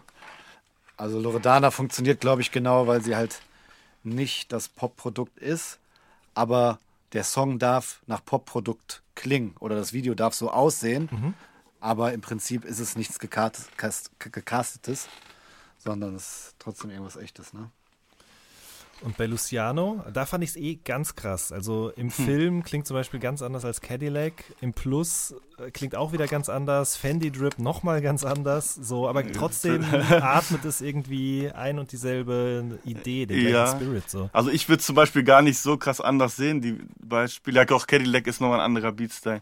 Ja. Ja. Also ich glaube, ist ganz intuitiv irgendwie. Also bei Luciano ist eh geistkrank, da wird geflext. Die Sessions sind komplett anders. Also man fängt nur ein Beat vielleicht an und macht eine Snare und dann flippt der aus und oh, lass mich ans Mikrofon und dann Ja. wird einfach nur gebrettert. Also der hat eine Energie, das ist, das habe ich noch nie erlebt. Krass. Okay. Und äh, bei Summer, wie ist es da? Bei dem finde ich die Entwicklung eigentlich eher am krassesten. Ich habe ja auch schon mal einen Podcast Ja. mit ihm gemacht und auch mit ihm darüber gesprochen, dass eigentlich er jetzt ja auch schon fast 20 Jahre so nicht ganz dabei ist, aber von Jahr zu Jahr oder Release zu Release immer erfolgreicher geworden ist, was das ja eigentlich in Ja. den seltensten Fällen passiert. Was aber auch, glaube ich, damit zusammenhängt, dass er sich musikalisch nochmal ähm, geöffnet hat oder irgendwie, glaube ich, Ja. noch mehr verstanden hat, was ihm steht und was er kann, ja. Genau, also erstmal verstellt Summer ja seine Stimme schon mal nicht mehr. Der hatte ja früher eine andere Rap-Stimme, muss man ja sagen. Stimmt, Ich glaube, da hat er einfach zu sich selber gefunden. Und bei Summer, das Ding ist, ich habe ja gerade über Luciano erzählt, Luciano ist komplett intuitiv. Also es ist diese rohe Energie. Dann gibt es Künstler, die können jedes Instrument spielen und gehen ganz bedacht an ihre Musik ran. Und Summer ist eigentlich genau in der Mitte. Also der kann dir einen Schlager schreiben, der kann dir ein Rocklied schreiben, der kann musikalisch fast alles. Aber er hat trotzdem noch so diese Energie. Wie alt ist er jetzt mittlerweile? Mitte 30 oder so. Und der hat aber die Energie wie ein 20-Jähriger, der gerade seinen ersten Deal unterschrieben hat. Ja. Also das macht ihn. Was, glaube ich, aber auch damit zusammenhängt, dass er halt sich gerade gefunden hat und die letzten ein, zwei Ja. Jahre halt noch mal mehr Bock machen, wenn man merkt, ey, jetzt Ja, das macht ihm so Spaß. ballert Ne? so. Der macht Summer macht 100%ig die Musik, die er machen will. Ja, ist- das so mit Endstufe Spaß war, daran, mit ja. Endstufe war wirklich der Punkt, wo es dann aber hat auch halt gefruchtet, aber man hat es auch einfach in der die Beats und die, der, der Style, des, äh, wie, wie er dann gerappt hat, hat einfach auch viel mehr gefittet zu, Ja. zu ihm und jetzt kann er echt, äh, jetzt kann er einfach die ganze Zeit nur auspacken. Er, hat auch, er ist auch jemand, der richtig viel noch schreibt und Skizzen macht und extrem viele Skizzen bracht und sich Also, probiert. Der hat Der hat was einfach von so einem Bock. Oldschool-Rapper, von Ja, so ja. dieser Arbeitsmoral, aber dieses, was, was jetzt die junge Rapper haben, hat er auch so, genauso gleich. Also Ja, das ist geil. Krass. Ähm, wie würdet ihr die Musik beschreiben, die jemand wie Apache braucht? Ähm, boah, ich glaube, Apache ist eh nochmal so ein Phänomen, der funktioniert ja auf einer gewissen Ebene komplett abseits von seiner Musik. Also für diese Figur, die er da ist. Das Also ist ja schon so in den Videos. Ja. Ja, und auch die Ideen hinter jedem Video und so. Also es ist ja so spannend für die Leute. Ähm, und es, er hat ja teilweise so diese Eurodance-Sachen. Man könnte ja, wenn man böse ist, könnte man ja schon sagen, es hat sogar trashige Elemente, ne? Aber er ist sich komplett bewusst darüber. Und äh, nebenbei ist er einfach noch einer der krankesten Sänger. Also da treffen auch wieder so verschiedene Sachen aufeinander bei ihm, ähnlich wie bei Summer. Das ist ganz interessant. Ähm, McLeod, du hast auch mit Haiti zusammengearbeitet. Ich stelle mir vor, dass das nochmal ganz anders war. Ja, aber was heißt, ja, es war schon anders. Also sie hat halt eine andere, äh, nochmal eine andere, wildere Herangehensweise mitgebracht. Also ähm, kam auch vom Arbeitsablauf ist es ein bisschen anders. Also ist alles immer ein bisschen äh, anders. Da war halt oft, da stand schon irgendwie ein Text, da stand schon irgendwie eine Mello, das wird dann so zusammengefasst. Und ähm, es war weniger von, von null auf äh, Songwriten und sich daran setzen, sondern es waren schon meistens Schnipse zusammenfügen. Aber ähm, ja, auch da war ich dann auch von der von der Kreativität oder von der Eigen von der Eigenart und äh, Sachen zu performen, Sachen zu singen oder auch auszudrücken, war da auf jeden Fall noch mal krasser. Als äh, also so hat mir auf jeden Fall noch mal auch noch mal einen anderen Standpunkt auf Musik gegeben. Ähm, und ja, war einfach ein bisschen wilder alles. Weil vorher diese Kitsch, diese Kitschkrieg-Sachen fand ich auch schon sehr, fand ich schon immer sehr cool alles. Gibt es eigentlich so einen klassischen Mixu McLeod Sound am Ende des Tages? Wenn du gerade Kitschkrieg sagst, das sind ja schon, ist ja ein Team, wo ich sagen würde, die klingen schon sehr eigen irgendwie. Ja, also ich würde, ich denke immer, dass wir den nicht haben, aber Leute sagen es dann irgendwie doch. Aber wir, wie gesagt, wir haben uns auch mal eine Zeit lang irgendwie darüber so ein bisschen abgefuckt, dass wir vielleicht nicht Mhm. einen speziellen Sound haben. Aber ich sag's dir ehrlich, und das ist überhaupt kein, äh, kein Front an Kitschkrieg oder so, aber mir wird's langweilig. Ich kann echt nicht so lange in eine Richtung produzieren. Ja, wenn man anfängt, mal eine Woche allein zu denken, ach komm, wir machen jetzt mal nur einen Synthesizer, nur äh, arbeiten nur mit einem Minimoog oder irgendwas, dann will ich nach einer Woche unbedingt wieder einen dreckigen Trap-Sample rein und eine 808 drunter Ja, knallen. aber- Das ist, also da, Also wir haben da auch echt unsere Phasen. Dann denken wir, ja, jetzt sind wir die wildesten Trap-Produzenten und, und dann, nee, diese Woche haben wir voll Bock auf richtig Popmusik zu machen. Und äh, daran merke ich einfach, es wäre mir echt äh, zu langweilig. Wobei man ja auch nicht, das soll natürlich nicht heißen, dass irgendwie Nee. Sachen immer gleich klingen, ganz und gar nicht. Aber wir haben echt ein schönes eigenes Soundbild. Ne? Ja, also was wir halt immer so ein bisschen, was uns halt aufgefallen ist, ist so eine gewisse äh, Einfachheit. Also so eine so eine gewisse Einfachheit an äh. Struktur und auch Sample, weil wir nie extrem viel dazu spielen oder das Instrumental sehr voll machen oder zu viele Effekte machen, ähm, sondern wir vers- versuchen eigentlich schon immer so, dass der Song oder das Instrumental schon so gut funktioniert, dass die Stimme, Stimme darauf Platz hat und dann einfach nur noch, äh, dass auch in der, innerhalb der Session der Song meistens schon fast komplett steht. Also so eine gewisse Einfachheit könnte man uns vielleicht zuschreiben. Ähm, Was würdest du denn sagen? Ja, Ich, also das, das tatsächlich, ne? Also das ist mir wirklich schon aufgefallen. Ich finde, die Sachen sind sehr einfach zu verstehen, aber trotzdem nicht plump, ne? Also sie sind einfach zu verstehen, weil sie nicht aus so vielen verschiedenen Elementen zusammengesetzt worden sind, sondern es ist eigentlich immer relativ klar, was in diesem Beat passiert. Es ist, ich finde, sehr liebevoll dem jeweiligen Subgenre sozusagen habt ihr euch da dann gewidmet oder dem Künstler irgendwie auch. Man merkt ja auch, mhm. dass ihr euch als Produzenten auf einen Künstler äh, einlasst und das auch bei ganz verschiedenen Künstlern könnt. Also ich meine, wie gesagt, Haiti Jamule, das finde ich schon sehr weit auseinander, aber irgendwie schafft ihr das halt trotzdem. Ähm, und gleichzeitig also es schwingt immer auch so ein bisschen so was sehr Detailverliebtes mit, aber ohne es den Leuten irgendwie aufzudrücken, was für geile mhm. Checker ihr seid. So. Also das, das ist, glaube ich, ehrlich gesagt auch so ein bisschen das, was, was mir daran so gut gefällt. Plus am Ende des Tages irgendwas, was ich, glaube ich, auch wenn ich Musikjournalist bin, nie richtig beschreiben werden kann. Aber im Vorgespräch eben hatten wir es ja da schon davon. Ne? Also gerade die Beats von dir, Mixo, die du alleine gemacht hast, früher auch schon, das sind eigentlich auch immer die gewesen, die mir am besten gefallen haben auf den Produktionen. Krass. Von asozialen ja. Lifestyle über Snake Situation 7 äh, Goodfella von Farid, aber ehrlich gesagt finde ich auch zum Beispiel dieses Instrumental von dem Kein Bock-Song, äh, Pistole hieß er, glaube ich, ja. auch einfach wahnsinnig gut. Also das scheinbar irgendwie klickt da was bei uns, was so Harmoniefolgen, Melodien oder Töne oder was auch immer so angeht. Ja. ja. Ähm, das freut mich, Dankeschön. Und da vielleicht auch direkt anschließend, ähm, ihr habt gerade davon gesprochen, Samples, äh, Moog, Synthesizer, was auch immer so. Ähm, und Josh, du hast ja auch eine eigene Edition, ne? Die Edition genau. 3. Und äh, hast dort auch Produzenten gesigned. Zum Beispiel Dietz und auch Sizzy. Ähm, und die produzieren ja auch bei euch mit zum Teil. Also, genau. Äh, aber sind auch zum Teil für Loops und so, Samples und so weiter zuständig. Kann, kannst du da oder könnt ihr da mal noch ein bisschen was darüber erzählen, wie das alles so abläuft? Genau, an dieser Stelle muss man den Jungs auf jeden Fall mal ihren äh, Respekt geben, weil ganz viel in der heutigen Musikbranche läuft, läuft über sogenannte Loops. Das, was früher mal das Sample war, ähm, also wenn man von irgendeiner alten Schallplatte ein Stück Musik rausgeschnitten hat und darauf ein Beat aufgebaut hat, ähm, das kann man natürlich immer noch machen, aber das gab halt immer Probleme mit den Rechten. Oder es passiert das wie bei Kontrolle Schlaf, ne? Dass eben genau. der Autor am Ende quasi der Sänger von Barcelona ist oder die Band Barcelona. Genau, ja. und der will dann auch meistens die ganze Kohle davon haben, mhm. wenn das dann erlaubt. Und äh, da haben sich dann irgendwann mal Leute überlegt, ähm, ich glaube, ich kenne, also ich weiß sogar, wer das in Amerika war, wer damit so angefangen hat. Und äh, der hat dann sich gedacht, ey, ich, ich kaufe mir jetzt altes analoges Equipment und spiele mir meine Samples selber ein und die klingen aber hinterher so, als wären die von einer alten Platte gesampelt. Und diese Idee ähm, hat sich dann ziemlich schnell durchgesetzt. Und das ist halt für junge Produzenten heutzutage eine sehr gute Möglichkeit geworden, schnell an Platzierungen und an Kontakten ranzukommen. Weil genau Lauren und ich sitzen hier halt im Studio und haben jetzt jeden Tag einen Künstler hier und jeder will die tollste Melodie und die schönste Musik haben.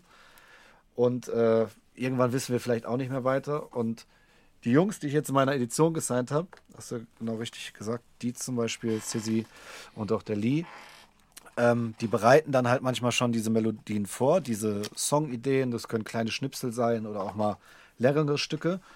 Und wir haben hier quasi, wenn wir mit dem Künstler sitzen, einfach schon eine gute Vorauswahl an so kleinen Melo melodiösischen, ähm, melodischen Ideen, die wir dem Künstler vorspielen können oder wo wir sagen, ey, das gefällt uns voll, das inspiriert uns.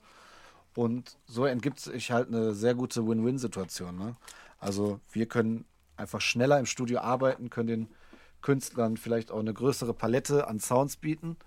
Und die Jungs kommen so relativ schnell an Placements dran. Gerade Dietz hat letztes Jahr, glaube ich, ja. ziemlich viele Hits mit uns sogar gehabt. Und die hätte wahrscheinlich nicht gehabt, wenn er jetzt nur Beats verschickt hätte. Ja, zum Beispiel Arlene von Casey, da war er, glaube ich, mit dabei, ne? Ähm, genau. Apache auch, aber ja. auch äh, Drake tatsächlich sogar, ne?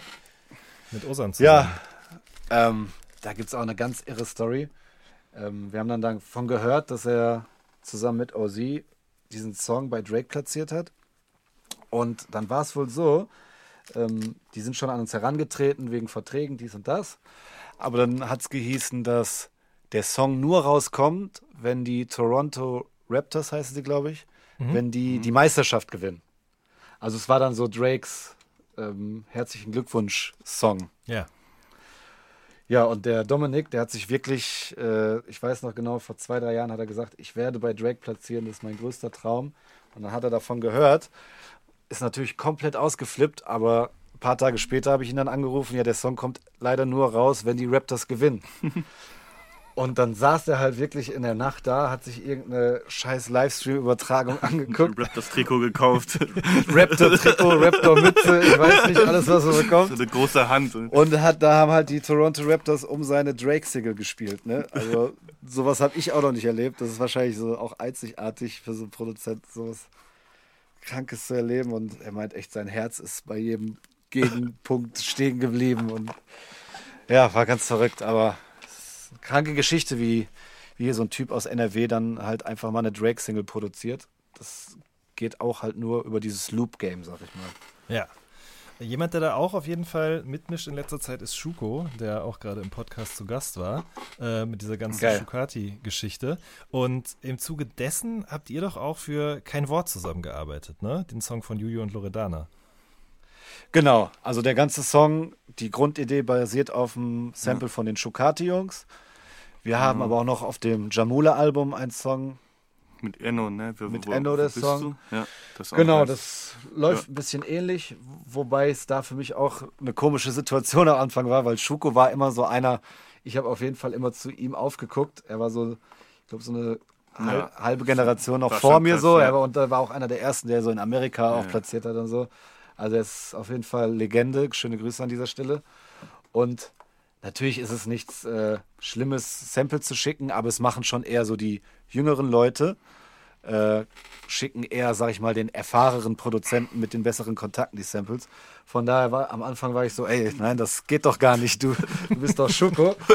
Aber ähm, klar, dann hat er mir ein bisschen erzählt und auch für gestandene, mega erfolgreiche Produzenten macht es ja Sinn zu sagen, ey, anstatt dass ich hier jetzt nur Beats produziere und die nimmt keiner, äh, mache ich es mir vielleicht einfach, habe hier ein bisschen Spaß, indem ich coole Melodien Genau, einzocke. es ist ja auch ein geiler Prozess. Genau, es ist ja auch Um was nur, Geiles. Nur, sich darauf zu konzentrieren, einen Tag lang nur eine Melodie oder ein paar geile Melodien und Ja. nur Sound zu machen. Äh, Und dann noch dieser Effekt, okay, ich schick's irgendwo hin dann und, krieg noch was ganz, ganz anderes anderes zurück, als das ich ist schon geil. hätte.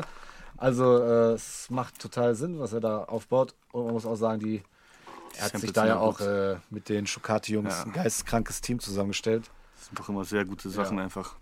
Also genau, und so kommen dann manchmal Produktionen zusammen, die es auch nie gegeben hätte. Das ist die Digitalisierung. Neuland. Das ist Ganz verrückt. genau, das ist Neuland. Ähm, und wie kommt es zustande, dass ihr auf dem Song, aber auch auf äh, Durch die Nacht als Feature angegeben seid, als Mixu McCloud? Weil, ähm, Ähm. ja, erzählt mal. Ach so, bei Durch die Nacht, da mache ich ja wirklich einfach einen Part. Mhm. Ähm, genau, da haben wir dann, äh, dann irgendwann auch gesagt, okay, wir haben zusammen den Beat gemacht, ich habe noch einen Part drauf gemacht. Wenn wir jetzt als Feature Okay, in Erscheinung, in Erscheinung treten, äh, dann machen wir es auch Mixu McCloud-mäßig, weil wir jetzt auch in Zukunft quasi äh, eigentlich nur noch zusammen stattfinden. Dadurch, dass wir eigene Projekte und eigenes, äh, äh, genau, eigene Singles angehen. Und da haben wir dann einfach am gewissen Punkt marketingmäßig gesagt oder auch dann für Spotty und keine Ahnung, dass wir einfach das zusammenfassen und so hat sich das dann ergeben, dass wir als äh, Feature dort aufgelistet sind. Ich weiß gar Genau, nicht. also es hat schon äh, eigentlich praktische Gründe. Genau. Aber wie gesagt, wir sind jetzt auch am Punkt, wir haben dann überlegt, weil wir demnächst eigene Singles rausbringen, ey, machen wir das, lohnt, macht es überhaupt noch Sinn, das unter zwei verschiedenen Namen zu trennen? Ähm, muss man ja auch mal ehrlich sagen, wenn man alles zusammen produziert, ist man ja dann auch sowas wie ein Team. Und von daher hat es auch nur noch Sinn gemacht. Ja. Richtig. Wir müssen an dieser Stelle auf jeden Fall auch noch über die Producer-Tags sprechen. Ähm, Ja, gerne. Summer war der Erste, der danach gefragt hat, richtig? So rückblickend, ja, Ja, auf jeden der Fall. auf jeden Fall so glaube, also Summer ist, der macht Druck, dass die äh, Tags auch schön drin bleiben. Der war so einer der ersten. Ja, aber wie, also der kam irgendwie rein und meinte, ja, ich habe das hier bei Metro Boomin gehört oder was weiß ich, warum habt ihr sowas nicht? Oder wie, wie, wie kam das? Also ich weiß nicht mehr, ob erst einer mit Tags ankam oder ob auch schon welche die hatten. Ähm, aber selbst wenn wir die schon hatten, war er so der Erste, der gesagt hat, ja, lass das auf jeden Fall machen. weil genau, äh, er feiert halt extrem den Ami-Sound und Ja. so ein Metro Boomin Tech, wie möglich schief und falsch das immer kommen kann, ist ja einfach nur auch immer genial. und äh, das, das gehört, ist ja wie alles, ne? Der, das Ohr gewöhnt sich ja an alles. Also zum Beispiel, dass wir jetzt durchs Radio auch einen viel komprimierteren Sound gewöhnt sind. Das ist ja immer eine Sache über Jahre, wie wir aus Amerika Musik hören. Und das ist das Gleiche bei den Tags. Es klingt bei den Amis geil und er hat sich wahrscheinlich gesagt, ey, dann lass uns das doch auch so machen. Ich fand's interessant, äh, Mixo, du warst ja schon mal bei, bei Falk und Jule im Podcast auch mit ein paar Wortbeiträgen zu Gast und ähm, Genau. da hat Falk auch was sehr, sehr Schlaues gesagt, nämlich, dass viele Leute das ja auch gar nicht als so ein Voice-Tag wahrnehmen, als etwas, was ein Produzent am Anfang des Beats platziert, damit äh, man hört, dass der Beat von ihm stammt, sondern dieses einfach als ein weiteren, weiteres Element einfach in diesem Lied sozusagen weghören oder drüber hinweghören, sage Ja. ich mal. Aber mein Ohr als Hip-Hop-Hörer und Musikjournalist ist natürlich ganz anders geschult. Und also ich erinnere mich daran, dass ich zum Beispiel bei DJ Mustard das ganz, ganz krass hatte, dass ich immer darauf gewartet habe, wann es denn nun einsetzt. So. Ja. Ähm, und bei euch aber natürlich genauso. Ähm, das von dir, Mixu, stammt von einer computergenerierten Stimme, ne? Genau, das wenn man äh, Text to Voice googelt, dann findet man solche Programme, da gibst du was ein und dann kommt da eine Stimme raus.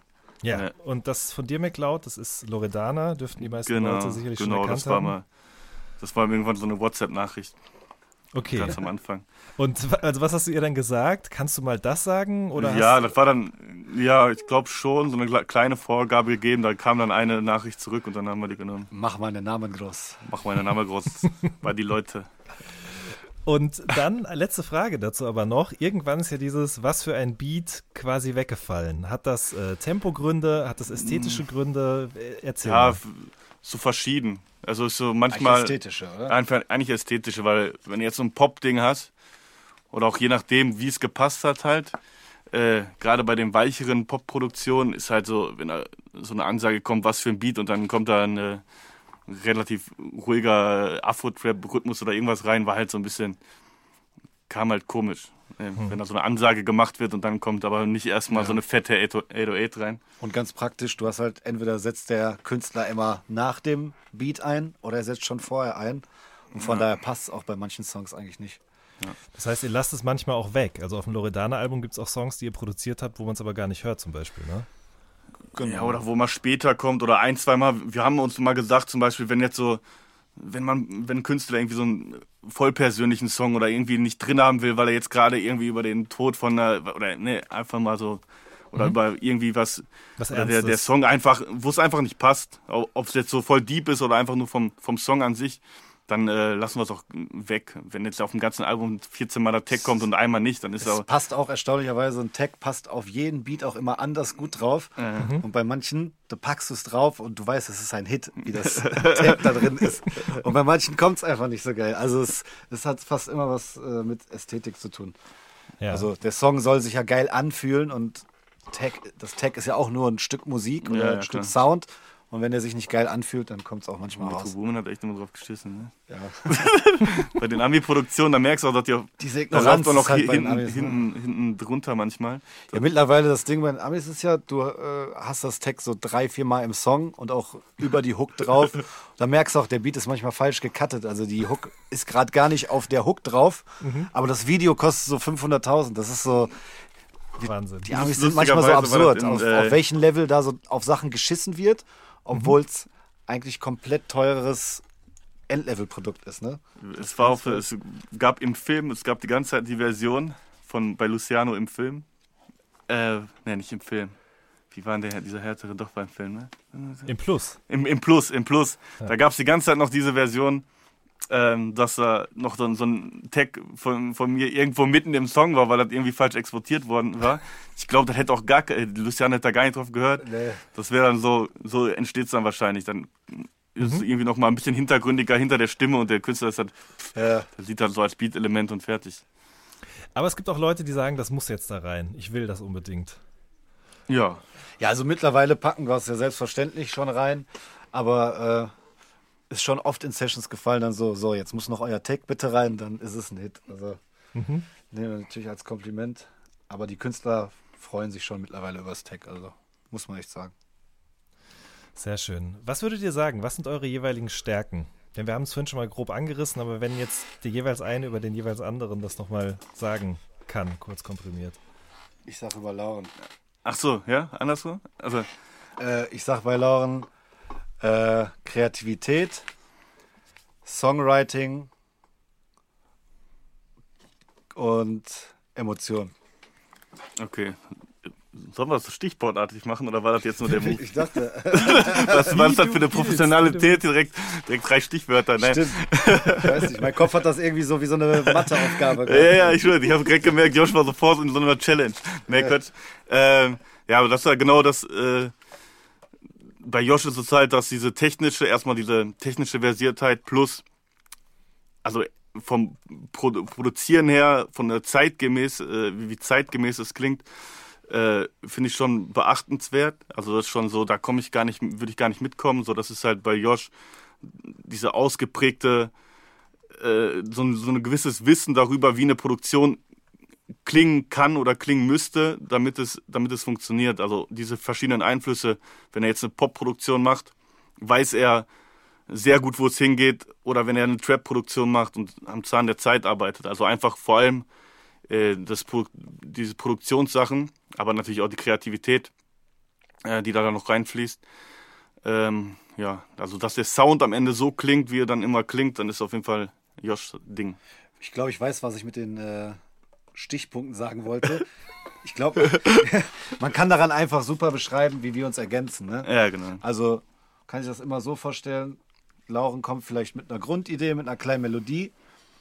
Dann setze ich mich hin, fange an, das auszuproduzieren, es so klingen zu lassen, wie es klingen soll und mach weiter.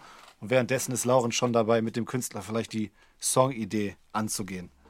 Da komme ich dann auch. Also wir können alles so beide ein bisschen, aber haben genau in den verschiedenen Sachen so unsere Stärken und das, das ergänzt uns halt gut. Inwiefern beeinflusst Spotify eigentlich eure Arbeit? Ja, schon. Schon, also wa- was es halt hat, also was es schon beeinflusst ist, dieses, dieser Hit-Gedanke, sag ich mal, wenn, man- wenn man jetzt Singles released, dadurch, dass man weiß, dass man halt äh, durch eine Single oder durch einen sehr guten Song, einen stimmigen Song, halt auch äh, einen Hit haben kann, was früher vielleicht nicht möglich gewesen ist, hat natürlich eine gewisse, äh, zum Beispiel, dass die Länge, dass man jetzt keine 4-Minuten-Songs mehr macht, ist dem wahrscheinlich sehr krass geschuldet. So, Ich würde sogar noch weitergehen. Die Künstler machen eigentlich keine Alben mehr. ja. Und das äh, beeinflusst unsere Arbeit ja auch total, weil die Künstler was wollen, die wollen eigentlich nur Hitsingles, Genau. muss man ganz trocken sagen. Also da wird das Album natürlich noch gemacht und es gibt auch Ausnahmekünstler, aber es geht schon darum, äh, gerade in der Session den nächsten Hit zu machen, das muss man so sagen. Ja. Und, und wie macht man den? Ähm, Im besten Fall einfach machen Ja, und äh, ja, Das ist, glaube ich, eine Kombination aus, aus, aus dem Dinge. Beat oder auch aus Melodien und, äh, und Wörtern, die man benutzt. Also wenn man jetzt so danach geht, wo, wonach man immer sucht, es ist ein, vielleicht ein gutes Thema aufgreifen, eine Emotion aufgreifen im besten Fall und daraus einfach ein gutes Stück Musik zu machen. Ähm, also ich sehe das ja überhaupt nicht so und äh, viele Menschen, die diese Lieder anklicken und anhören, auch nicht. Aber stört euch das, wenn Leute sagen, ah, das, die Musik ist kalkuliert oder das klingt alles gleich und damit auch euch als Produzenten und andere Produzenten oder andere Künstler, dass das alles so in einen Topf geworfen wird. Ja. Stichwort Shisha-Bar-Sound, was ich einfach auch ein schreckliches Wort finde. Aber wisst ihr, was ich meine?